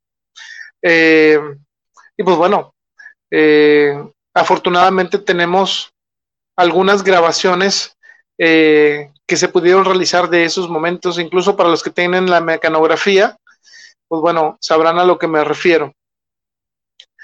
Y pues bueno, en aquella época la televisión española, los los eh, percibía como un fenómeno dentro de la música, ¿sí? Y pues bueno, eh, esos fenómenos pasan pocas veces en la historia de algún país y pues bueno, Mecano lograría eh, hacer historia con, en ese momento. Y pues bueno, después de ese momento seguiría, ya para abordar este último disco, seguiría el Aidalai, y bueno, la Idalai, eh, pues sería ahora sí como el cierre de esta etapa del grupo, porque lamentablemente sería eh, prácticamente el cierre de su carrera, todavía les quedarían, de lo que vamos a hablar la próxima semana, algunas eh, canciones por cantar, digamos. Eh, pero bueno, así como un álbum con material, material, material perdón, original, pues este sería el último. Y este disco eh, mm, lo vemos quizá con una añoranza de decir, pues, ¿qué hubiera hecho Mecano después de después del Aidalay? Pues quién sabe. Pero seguramente hubiera sido algo bueno. Pues antes de sacar conclusiones, pues vamos a hablar sobre este sobre este disco. Eh, como bien habíamos visto, Mecano lograría eh, en el descanso dominical, pues salir a algunos países, pues bueno, con este, eh, con este alcanzaron prácticamente más banderas de conquista musical, digamos, porque llegaron hasta Japón, Taiwán, Argelia, e incluso a Arabia Saudita. Entonces, y muchos más países que en los que fueron reconocidos. Y pues bueno, eh, este álbum sería el número 6 de Mecano y salió el 14 de junio de 1991. Estos, eh, este trío, digamos, pues lograría dentro de su repertorio unas grandes canciones eh, que ahorita las están viendo en pantalla, pues bueno, déjenme se las menciono. vamos a mencionar así un poquito rápido, es el fallo positivo, el 1, el 2 y el 3, bailando salsa, el 7 de septiembre, Naturaleza Muerta, 1917, que fue otro instrumental, eh, Una rosa es una rosa, El agua artificial, Tú, Dalai Lama, El peón del rey de negras, JC, Sentía, y el 7 de septiembre versión acústica en, una, en algunas versiones que eh, le incluyeron ya más adelante, no en ese momento, pero también había una que eh,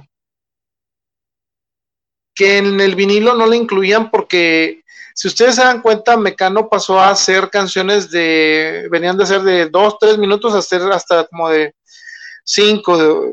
les voy a poner ejemplos, miren. Eh, el 7 de septiembre dura cinco minutos, Naturaleza Muerta dura cinco minutos. Eh, ¿Qué más? Dalai Lama dura cinco minutos y medio. Y pues bueno, estaban eh, produciendo ya canciones más, digamos, con de, de mayor duración. Y pues bueno, eso afectó en la versión de vinil, de que no se pudiera incluir el agua artificial. Pero bueno, estuve viendo una, una, este, una entrada de un em, blog, no recuerdo dónde, pero eh, búsquenlo en internet, se llama como que los álbums con más sencillos en la historia del, de la música. Y bueno, Mecano, como ustedes bien sabrán, si son fans o a lo mejor no lo saben, pues sacó siete sencillos para este disco. Eh, y fíjense, son, son bastantes, ¿no? Eh, en orden son el 7 de septiembre, El peón del rey de negras, Naturaleza muerta, Dalai Lama, Una rosa es una rosa, El fallo positivo y cerrarían eh, la promoción con la de tú. El fallo positivo, bueno, empezando con esta, el fallo positivo habla sobre el SIDA, ¿no? Y se dedica, bueno, está dedicado a, a, ese tema. Y pues más que nada es una, es un grito, ¿no? A desesperado, digamos, a que no se les, eh, se hagan prejuicios a los enfermos de, de, SIDA, ¿no? O, y bueno, pues en ese momento, bueno, si nos vamos al 90 y algo, había mucha ignorancia y mucha, pues ahora sí que digamos, discriminación, productora, ¿está bien? Hacia los, hacia las personas que tenían esta, pues este padecimiento. Y aparte, este, prácticamente si las personas tenían eh, SIDA, pues se les consideraba que o eran drogadictos o eran homosexuales o cosas peores. Y no digo que drogadicto y homosexual sea peor, sino que pues homosexual realmente no tiene nada que ver con, e, con, eso, ¿no? Pero en ese momento estaba estigmatizado que que sucediera de esa manera. Eh, entonces esta, esta canción fue muy importante que eh, nos dábamos cuenta que Mecano cuando tenía que hablar sobre algo, lo hablaba fuerte y, y daba esa, eh, ese golpe en la mesa, ¿no? Y eso fue, fue bastante bien. Y bueno, vamos a regresar ahora sí con, con la historia que, que estábamos contando. Aquí me voy a extender un poquito, así que si van a ir por agua o van a ir por algo, pues bueno, pueden hacerlo. Eh, póngale compartir, denle me gusta. Eh, no los quiero asustar, pero ya casi nos vamos. Llevamos una hora y media, ya se van a decir, ah, pues una hora y media, y con los dos durábamos como dos horas y media, y con YouTube como cuatro, pero es que la productora ahí me decía, no, tú síguele, tú síguele. Quién sabe por qué. Pero no se apuren, eh, vamos a regresar la próxima semana con más, pero ni de chiste hemos acabado, nos queda mínimo una media hora, así que eh, tomen su respiro, compartan, denle like, este, vayan por sus amiguitos y amiguitas, compártanlo. Y pues bueno, eh, agradezco a los que nos escuchan eh, desde sus trabajos. Ya menos se acaba el turno, compañeros, no se apuren. Ustedes sigan disfrutando desde la estación, disfruten a Mecano. Y pues bueno, después de esta, eh, como les diré, de esta pausa para compartir, para poner ahí este, una recomendación, pues bueno, continuemos.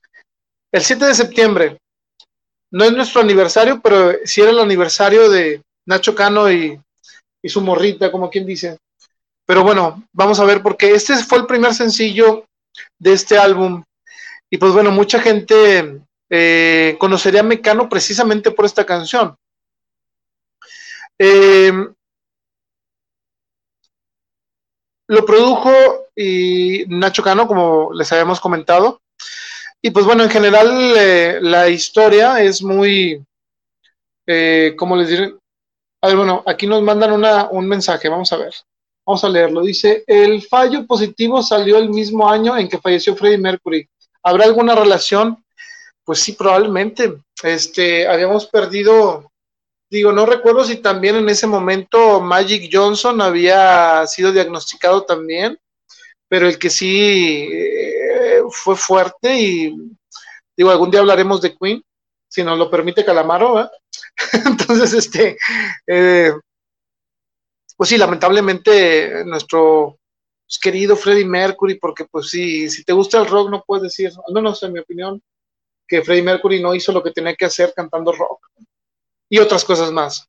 Pero sí, eh, falleció eh, Freddie Mercury, probablemente hay alguna relación, eh, lo revisaré, pero pues bueno, estábamos en ese momento de la paranoia donde muchas personas, sobre todo fanáticos, como siempre los ha habido en todas las épocas, querían em, responsabilizar a la gente homosexual, a los drogadictos, eh, de esto y cuando sabemos que es un mal que, le puede pasar hasta por una transfusión de sangre mal hecha, ¿verdad? Entonces, este, más adelante se vería que, que pues era, eh, es por descuido, por no cuidarte, no, e, no era un índice, eh, o sea, no, no, lo daban a entender como, como algo que le pusiera, pudiera pasar a cualquiera, sino que ellos estaban aferrados a que le pasaba ciertamente a, justamente, perdón, a tal tipo de persona con tal característica. Entonces, eh, pues digo, hablamos de discriminación, ha existido en todos, lamentablemente en todos los momentos de la historia. Y en ese momento se vivía fuerte. Y volviendo al, al este, al 7 de septiembre, bueno, em, ahorita ya hablamos de, de, la fuerza del destino y hagan de cuenta que la fuerza del destino es la primera parte y el 7 de septiembre la segunda. Así que si las, si las escuchan las dos, podrán darse cuenta de cómo fue la relación entre Ignacio Cano y Coloma Fernández Armero, porque es la historia de su relación. Y ahorita vamos a, les voy a compartir algunas cosas que encontré. Esta canción, canción perdón, eh, durante años, eh, esta Coloma y Nacho fueron pues prácticamente pareja y pues bueno, eh, si bien la fuerza del destino habla de que cómo se conocieron, pues el 7 de septiembre habla como pues prácticamente acabó todo, ¿no? Entonces, eh, yo no se los voy a contar de lo que opinó, sino que encontré, este, y no me pregunten por qué, pero estaba leyendo Vanity Fair para buscar información y me encontré con esto. Este escrito lo, bueno, este es un reportaje que hizo María Garrido eh, para Vanity Fair y este, mi productora me lo prestó, me dijo, mira, ahora que tú vas a hablar, ella ya que lee Vogue, este, el Capulinita y Vanity Fair, son sus favoritos. Entonces, este, hay Condorito, dice, ¿Condorito? No. Bueno, el, dice que los cómics, ¿no? Nada de eso. Ah, no, no, no se crean, ella de Papini para arriba. Ok, está bien. Bueno, volviendo a esto, eh, en Vanity Fair salió un reportaje de María Garrido en donde fue a entrevistar, porque no se podía quedar con las ganas de eh, que le diera la opinión. Está, eh, y me imagino que ustedes tampoco, pero antes una pausa comercial. Ah, no, ¿verdad? No, de una vez. Coloma Fernández Armero fue entrevistada y esto fue lo que dijo sobre estas canciones para María eh, Garrido de Vanity Fair. Dijo, me impactó, no me lo podía imaginar. Había pasado bastante tiempo desde que hablamos, desde que habíamos roto, perdón, y lo que recuerdo es que no podía ni sospechar algo así. Estuve con Nacho más de ocho años. Fue una historia preciosa, intensa, muy potente, un amor enorme. Yo solía pensar que iba a ser muy difícil superar aquello si se acababa, que sería dificilísimo y que estaba viviendo algo muy importante en mi vida. Me conmovió muchísimo la frase, aunque empeñados en soplar, hay llamas que ni con el mar. Dice, cuando escuché la canción, sabiendo ya que nuestra ruptura era definitiva, supe que no me había equivocado y además entendí también que a él le había ocurrido lo mismo. Dice, eh, bueno, eso ya lo dice María, dice, no era la primera vez que el más joven de los Cano dedicaba una canción a Coloma, su enamoramiento está cantando en La Fuerza del Destino, canción por la que supimos que el juego del amor los tuvo tres años jugando, luego los separó y los hizo repetir, pero al final llegó a pesar de aquella tregua y aquella bonita canción, el armisticio y una Penélope Cruz de apenas 15 años, bueno, esto ya lo, ya lo habíamos dicho, bueno, Dice, el horizonte de esa separación fue irrevencible, era tan dolorosa para ambos eh, que decidieron seguir celebrando aquel aniversario del que habla el tema. Y dice eh, Coloma, dice, fue así durante muchos años, diría que otros ocho por lo menos. Nos habíamos separado en diciembre y el siguiente 7 de septiembre nos fuimos a La Parra, un restaurante que a Nacho le gustaba mucho, y celebramos nuestro primer aniversario de separados. Ambos teníamos mucho respeto y mucha cautela. Guardamos muchísimo las distancias de aquella comida. Recuerdo que intentamos no revolver el tema. Dice, cuenta Coloma que durante años la canción le perturbaba. Dice Coloma, de pronto la escuchaba en un aeropuerto en Nueva York o al entrar a un hotel y me sobresaltaba. Ahora lo veo con más distancia. Solo queda lo bonito ya no es esa sensación tan dura de saber que te estás despidiendo de tu primer gran amor. Es casi como si no me hubiera pasado a mí. Y pues bueno, eh, no lloren compañeros, yo sé que es muy triste, pero así, eh, esa fue la historia de eh, el 7 de septiembre. Muy bien, ¿todo bien? Ok. Bueno, si les gustó la historia, pues pónganla ahí. Después de, primero, si quieren sufrir más, pongan primero la de la Fuerza del Destino y luego el 7 de septiembre. Eh, y bueno, vamos a irnos a otra canción que se llama Una rosa es una rosa.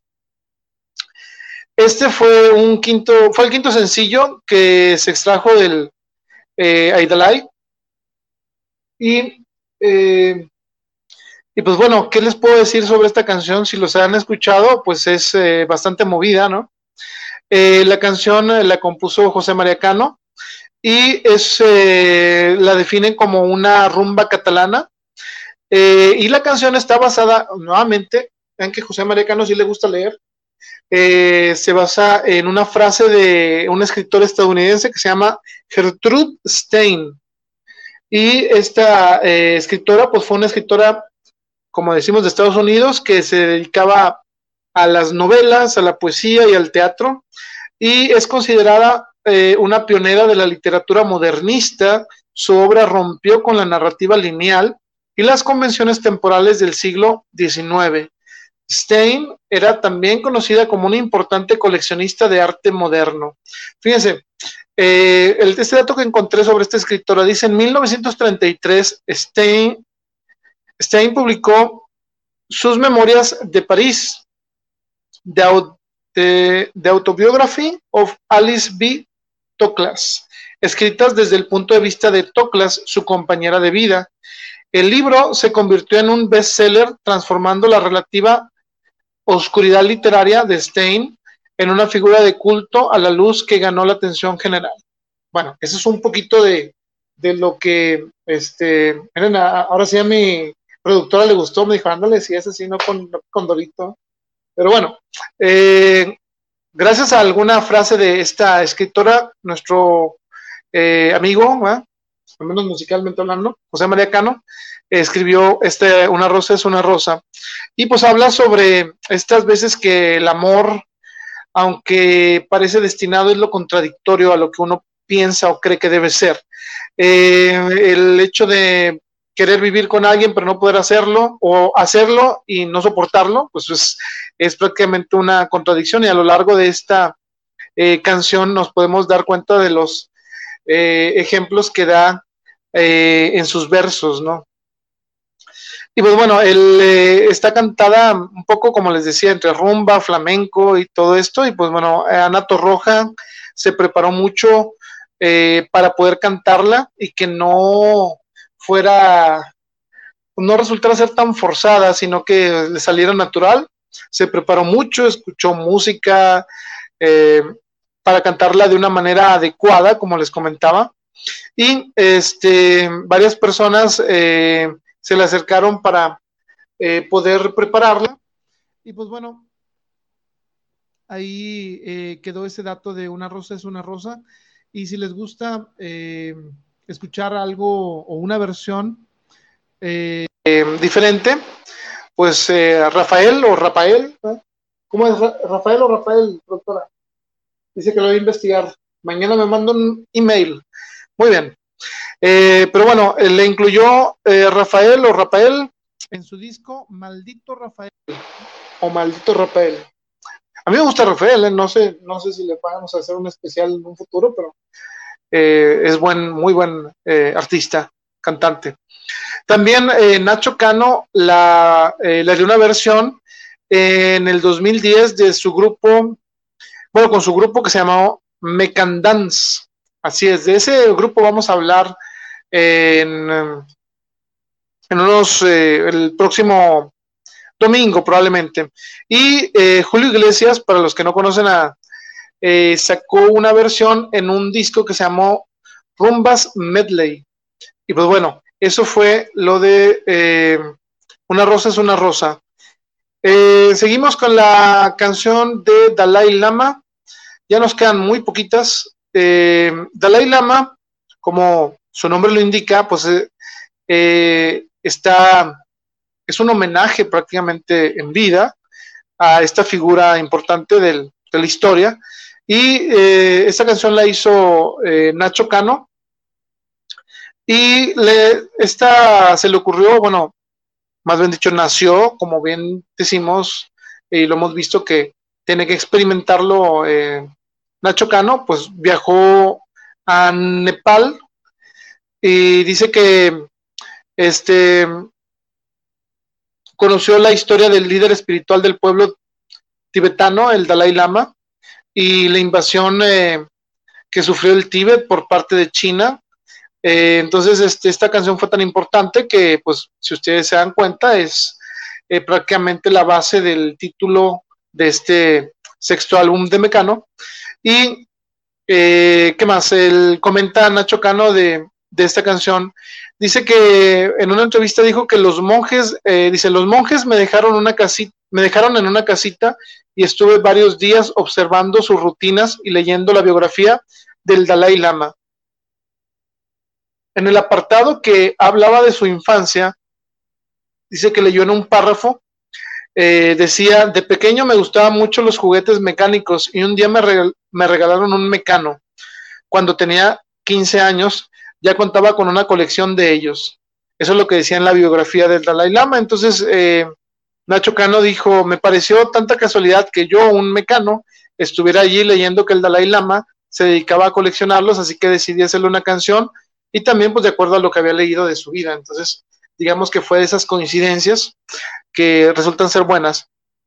Eh, este fragmento que les leí viene en el libro Los Tesoros de Mecano, del que salió en el 2011.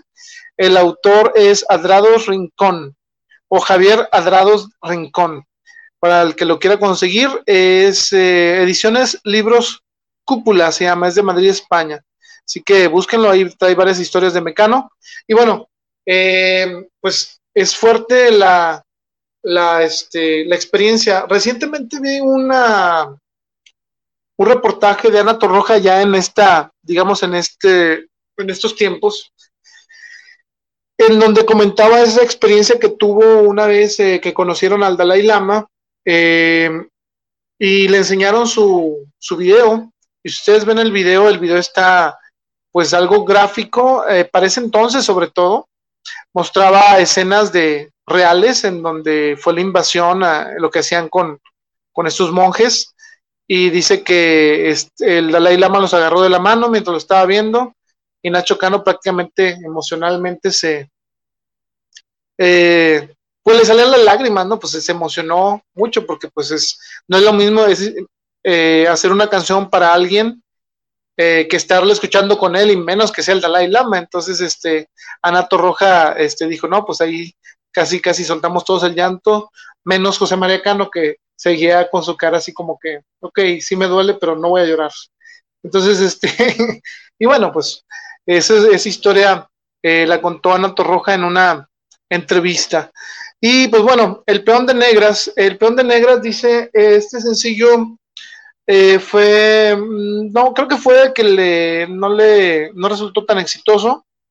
Eh, esta canción, quizá por el éxito que venía Mecano, pues no, mm, aún y que llegó al número uno en los 40 principales, mucha gente piensa o siente que no estuvo a la altura de lo que se hacía, pero pues bueno, eh, su autor, que es José María Cano, pues utilizó, digamos, el, simbolismo del ajedrez para hablar eh, sobre temas como las reglas sociales, eh, en cómo individuos que se supone que no se deberían de ayudarse, al final se ayudan para lograr eh, algo.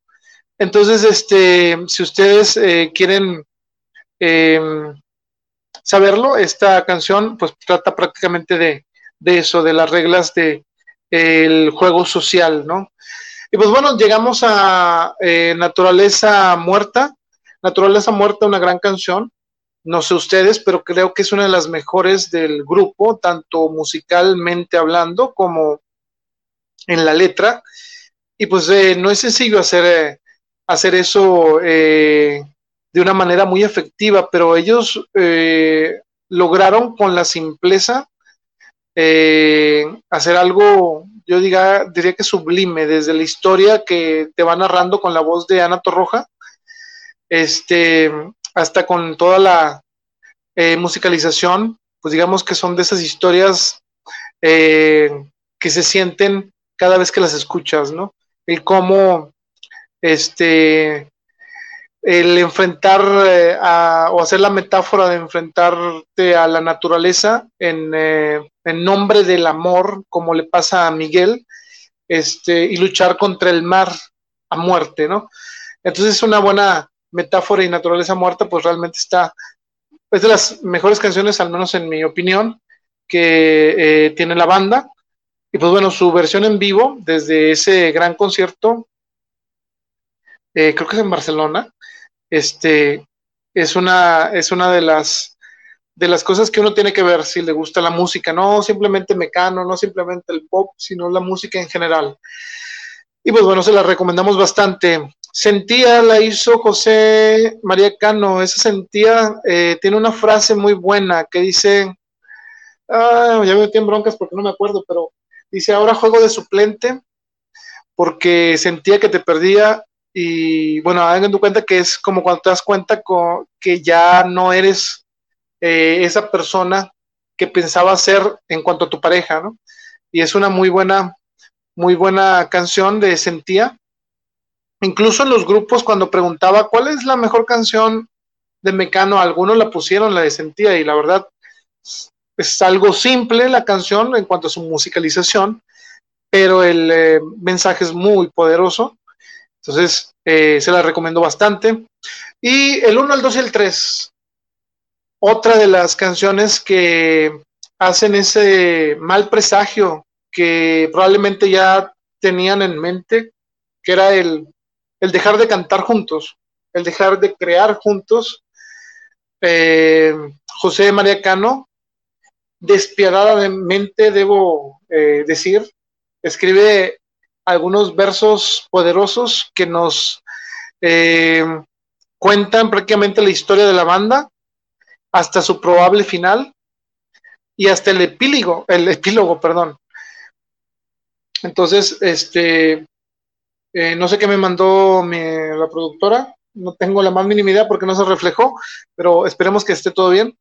Y eh, bueno, el 1, el 2 y el 3 prácticamente es escuchar eh, eh, ese momento de Mecano en donde eh, si ustedes escuchan la versión en vivo, ah, ok, miren, aquí van, me mandó, ¿qué me mandó? Vamos a ver. Ok, sentía mucho por... Ok, sí era lo que sentía. Sí, tu sonrisa disidente coqueteando con la mía mandíbula batiente. Muy bien, sí, sentía, tiene de las mejores letras. La que, a la que yo me refería era, ahí va, a la que yo me refería precisamente era donde decía, ah, se siente ahora juego de suplente, que el que siente no presiente y de tanto que sentía, no sentí que te perdía. Muy simple, muy llegador, pero muy contundente. Entonces, este, bueno, volviendo al 1, el 2 y el 3, como les digo, con esto, eh, si ustedes ponen ese especial de Mecano, en Barcelona creo que sí, creo que fue en Barcelona, porque tuvieron que cambiar la canción eh, Quédate en Madrid, es un, es un dato, le, cambiaron a, Quédate aquí, porque pues ya saben cómo está la rivalidad Barcelona y Real Madrid, ¿no? ¿Para qué les cuento? Y en ese entonces, en ese eh, especial, bueno, en ese concierto, eh, le pusieron Quédate aquí en vez de Quédate en Madrid. Y lo que quiero mencionar de ese concierto que tiene que ver con em, el 1, el 2 y el 3 es que una chica al fondo, cuando empiezas a, en medio de esa canción, nada más oye que grita, ¡me muero! Y lo hace todavía más difícil para los fans de la banda que están viendo cómo ellos cantaban eh, el 1, el 2 y el 3 en vivo, em, probablemente sabiendo que eh, no faltaba mucho para que Mecano ya no estuviera junto. Y pues bueno, vamos a hablar, bueno, eso fue todo en cuanto a las eh, canciones. Vamos a dedicar estos últimos minutos nada más para darles algunos datos que para algunos serán reveladores, para otros quizá no. Pero en el verano de 1991 y la primavera del año siguiente, el grupo realiza una gira en la que se aventó Mm, dice, uh, bueno, no llegaron a 100, pero sí fueron más de 90 conciertos. Eh, dos veces eh, llenaron eh, la Plaza de Toros de las Ventas en Madrid y el Palau San Jordi en Barcelona. Este, se aventaron todo el Aidalay completo, más canciones conocidas por la mayoría, que pues, fueron éxitos. Y durante el 1991 y 1992 se aventaron una gira europea que incluyó países como Francia, Bélgica, Holanda y Suiza, y pues todos los que siempre visitaban acá de este lado de América, ¿no? En el 92, este, llevan a cabo su última gira eh, por España únicamente, lamentablemente. Este, digo, eso coincidiría, al mismo tiempo estaban las eh, creo que estaban las Olimpiadas de Barcelona en el 92, si no mal recuerdo. Pero bueno, lo que les quiero mencionar de esto, y les voy a poner una imagen para los que lo nos estén siguiendo por acá. Esta imagen no la había visto yo hasta que investigué sobre, sobre lo que pasó. Y eh, yo no sabía que Mecano tenía carro, pero tampoco sabía que era de la Renault. Ahí les va. Fíjense, la factoría Renault eh, quiso formar parte de lo, de lo que aseguraba como un éxito. Dice, en ese momento se acercaron, ya se acercaban a los 3 millones de discos vendidos en todo el mundo de Aldalai, no, perdón, de Aidalai, perdón, por lo que además de patrocinar el tour Aidalai eh, del 92, ah, eh, ahí me veía un este, así, me así venía en el texto, se puede decir de las dos maneras, factoría o, bueno, para la marca, ¿no? La marca Renault y te quitas de broncas, es que a veces te traducen mal. Y eh, decidió unirse y eh, creó un modelo que se llamó Renault Clio Mecano, que es el que ustedes están viendo ahí. Si no lo han visto, pues búsquenlo.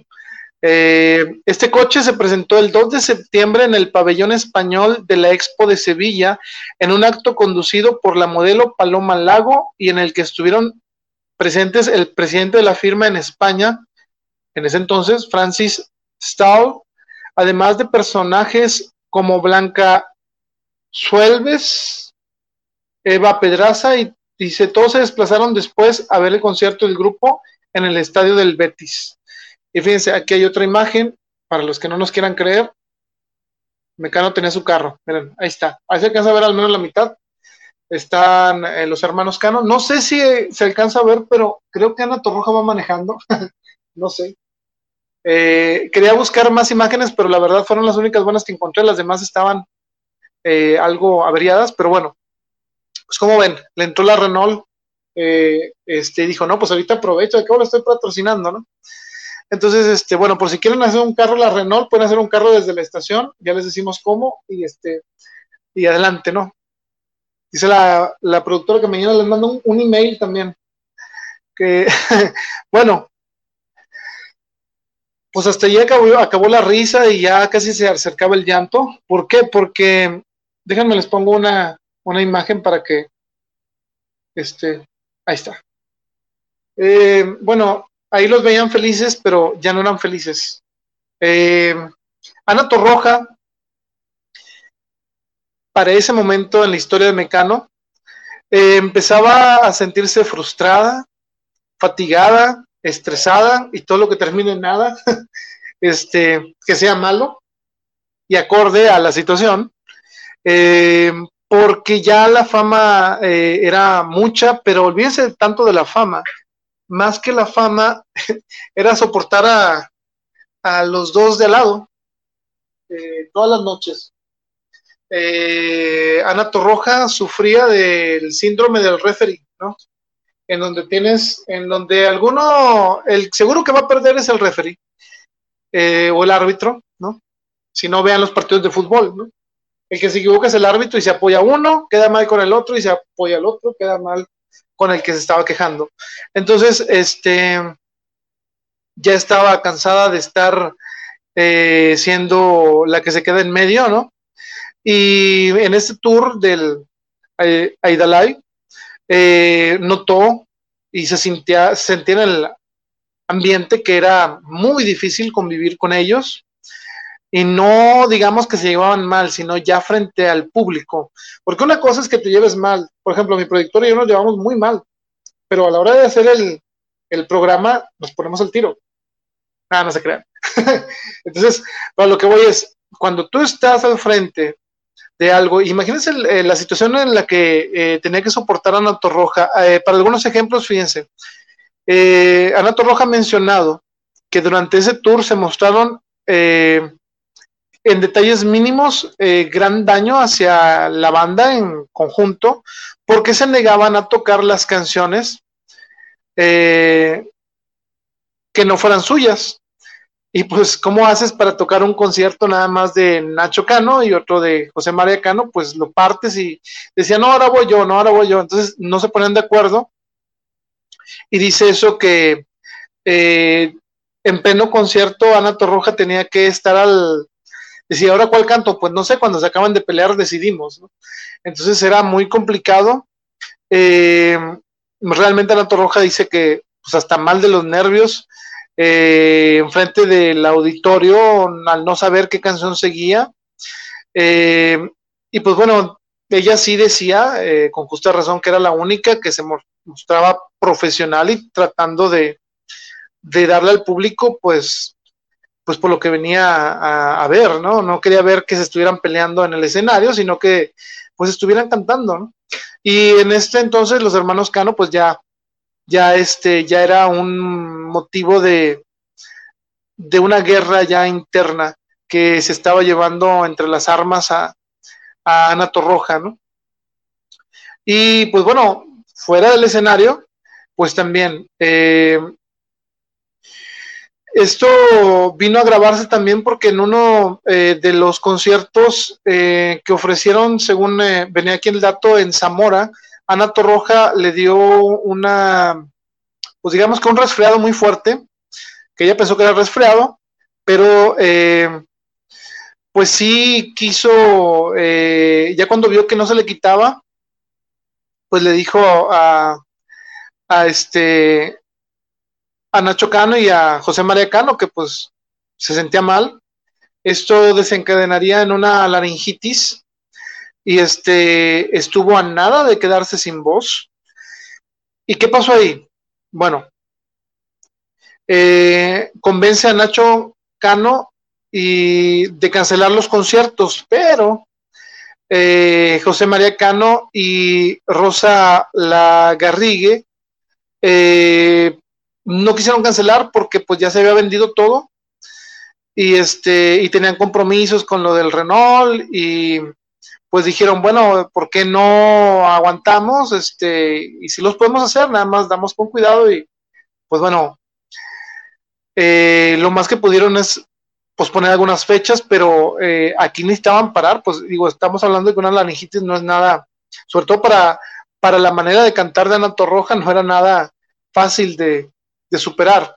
Eh, en el concierto de Palma em, en Mallorca, dice, con un lleno absoluto en el hipódromo de San Pedro, no, San Pardo, perdón, eh, ah, perdón, de Son Pardo, que aquí ya no traigo lentes, compañeros, pero bueno, si todas las canciones las tuvo que cantar el público porque Ana se había quedado prácticamente con nada de voz y pues algunos de que asistieron a ese concierto eh, abandonaron enojados eh, porque se sintieron estafados. Y aquí voy a hacer un paréntesis. Me imagino que ustedes conocen a la quinta estación. Bueno, una vez este, fuimos a un concierto en la Arena Monterrey. Nos hicieron esperar como dos horas, no, sí, dos horas, ¿no? Eh, en salir la quinta estación, creo que es Natalia Jiménez. Y al final salió Natalia Jiménez llorando y dijo, ¿saben qué? No puedo, estoy muy enferma. Yo pensé que se me iba a quitar y pues toda la arena, pues se fue. Algunos molestos, algunos, pues la verdad sí se apoyó el artista. Pero imagínense lo que era difícil, o sea, aquí era para que hubiera pasado eso. El eh, decir, oye, pues Ana Torroja está mal, o sea, está, no puede cantar. Eh, y pues bueno, eh, se aventaron a hacer la fecha así, no por decisión de los tres, cabe aclarar. Y pues bueno, ahí yo pienso que ese también ha sido una de las cosas que, que pues hizo que se quebrara Mecano, ¿no? El, el haber pasado eso. Pero bueno, en los últimos tres conciertos eh, de Madrid hubo llenos totales en las ventas los días 15 y 16 y 17 de septiembre y Ana Torroja se los aventó aún teniendo con eh, eh, problemas de voz. Eh, el público en esa ocasión, pues este sí la apoyó, digamos, y había titulares como el, triunfo de una garganta rota, suena muy poético, por cierto, y muy bueno, pero así venían los encabezados, decía éxito de Mecano a pesar de una laringitis, dice demostrar cuando ya no se tiene por qué. Dice, que eh, para celebrar estos éxitos, bueno, la discoteca Archie, que en ese entonces me imagino que era una de las buenas, ¿no? Les organizó una fiesta después del concierto, o después de los conciertos, y Ana Torroja y José María Cano no acudieron, pero sí Nacho Cano con Penélope Cruz, pero no sé por qué dije ese dato, porque pues, la verdad como que suena muy eh, ventaneando, ¿no? Pero bueno, eso fue lo que pasó. La gira terminaría el 29 de septiembre de 1992 en la Plaza de Toros de Valladolid. Como ustedes bien lo saben, eh, sería el último concierto de Mecano juntos y ya no habría retorno eh, para hacer un concierto de Mecano, no una presentación, no una este, promoción como pasaría después, sino un concierto. Y bueno, fíjense, eh, 11.542 eh, personas llenaron eh, la Plaza de Toros de Valladolid y fueron los últimos en ver un mecano eh, completo en el escenario. ¿Cuál fue el set list de esa noche? Y bueno, ahí les va. Fueron 50 palabras, 60 palabras o 100. Los amantes, Cruz de Navajas, Aire, No hay marcha en Nueva York, El blues del esclavo, Hijo de la Luna, Hermano Sol, Hermana Luna, Hawái Bombay, Bailando Salsa, el 7 de septiembre, un año más, la batalla eh, de la mente, dice, sentía, una rosa es una rosa, naturaleza muerta, el peón del rey de negras, Dalai Lama, Eugenio Salvador Dalí, tú, Barco a Venus, La Fuerza del Destino, Mujer contra Mujer, y en este momento del eh, concierto se aventaron un, un, un medley o un popurrí, digamos. El popurrí constaba de las siguientes canciones: Quédate en Madrid, el 1, el 2, el 3, Naturaleza Muerta, Eugenio Salvador Dalí, No hay marcha en Nueva York, Me colé en una fiesta, Las curvas de esa chica. Y eh, una versión en piano del 7 de septiembre. Y la última canción, como Mecano, que cantaron juntos eh, en un concierto, fue Me cuesta tanto olvidarte. Y con eso eh, cerraron, pues ahora sí que sus presentaciones al público como grupo en un concierto, en un tour. José María Cano contaría eh, lo siguiente, dice, mm, no se pensó que fuera la última. En un principio no iba a haber gira, ya estábamos muy cansados, pero sí que adivinamos que nos íbamos al menos por tres o cuatro años, con lo que nos queríamos despedir bien. También se hizo una encuesta y el público quería seguir viendo a Mecano y lo hicimos. Fue un tour con muchos problemas entre nosotros. Era lo lógico. Estábamos cansados y hartos los unos de los otros. Cada día nos peleábamos por el repertorio al tocar, a tocar, perdón. Era una tontería por lo que hacíamos, eh, lo que hacíamos durante ese tour. Tuvimos como patrocinador a la marca de Renault, que llevaba nuestro nombre, algo que a nosotros nos chocó, pero no puedes decir que no a una oferta de ese tipo. No cancelamos el tour, al igual que a esas alturas el dinero ya no nos motivaba, al menos a mí. Fue muy duro para Ana Torroja, pero como todas las localidades estaban vendidas con anticipación, tampoco podíamos decir que a miles decir no a miles de personas. Ana Torrojas se le ocurrió, dice, además estábamos en un punto en el que el público le daba igual, nos perdonaban todo. Recuerdo titulares tipo éxito de Mecano a pesar de la laringitis de Ana Torroja. Bueno, eso fue lo que la declaración que dijo José María Cano, que como vemos es muy sensible ante los problemas de la banda. Y este, me recuerda a mi productora cuando le digo, no, no puedo hacer desde la estación. Y dice, no, tienes que hacerlo. Y así más o menos. Bien buena onda. Dice, los hermanos Cano, no sé qué, los hermanos Cano, como Ana Torroja, no, Torroja, perdón, eh, cuando termina el, ya ahora sí, la gira de la Idalai, por fin, dirían algunos, Ana Torroja ya con lo que, le quedó de la garganta, ya lo recogió del escenario y se la llevó a su casa, ya lo puso en la congeladora. Y bueno, eh, coinciden en que pues ya hasta ahí este, le dejan, ¿no? Y este sí eh, querían seguir, pero oficialmente eh, le dijeron a la prensa que tenían como intención parar tres años eh, para tener ese tiempo que no les habían permitido todos, toda esta hilera de éxitos. Eh, no me acuerdo quién, quién me comentó, bueno, yo, a mí me gusta mucho ver documentales de, de música y este, no recuerdo quién mencionó a, creo que Nirvana, creo que Nirvana que decían, es que no, no descansó. O sea, después de grandes éxitos, tienes que tomarte un descanso. Mecano, quieran o no, eh, tomó ese descanso, pero que lamentablemente no iba a ser suficiente.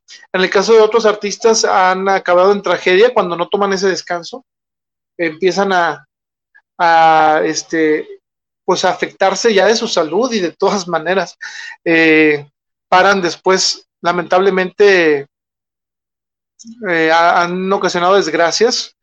Eh, afortunadamente Mecano, pues lo único que lo único que desgracia pues fue que ya no producieron un material completo de estudio, pero bueno, de eso nada, pues todavía los, los tenemos.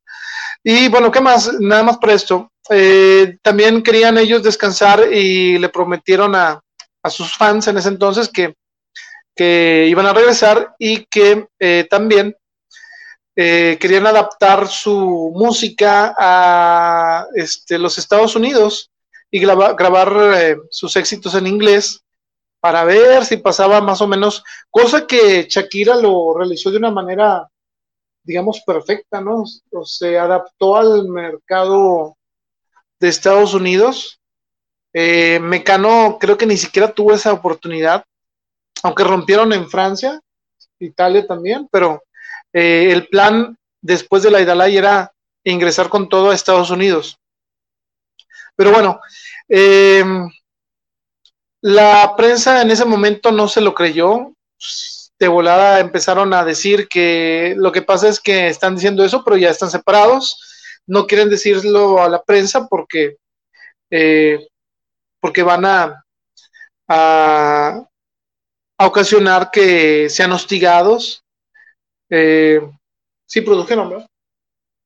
Bueno, entonces este les empezaron a, a decir que ya no iban a regresar. O sea que de plano era, era imposible.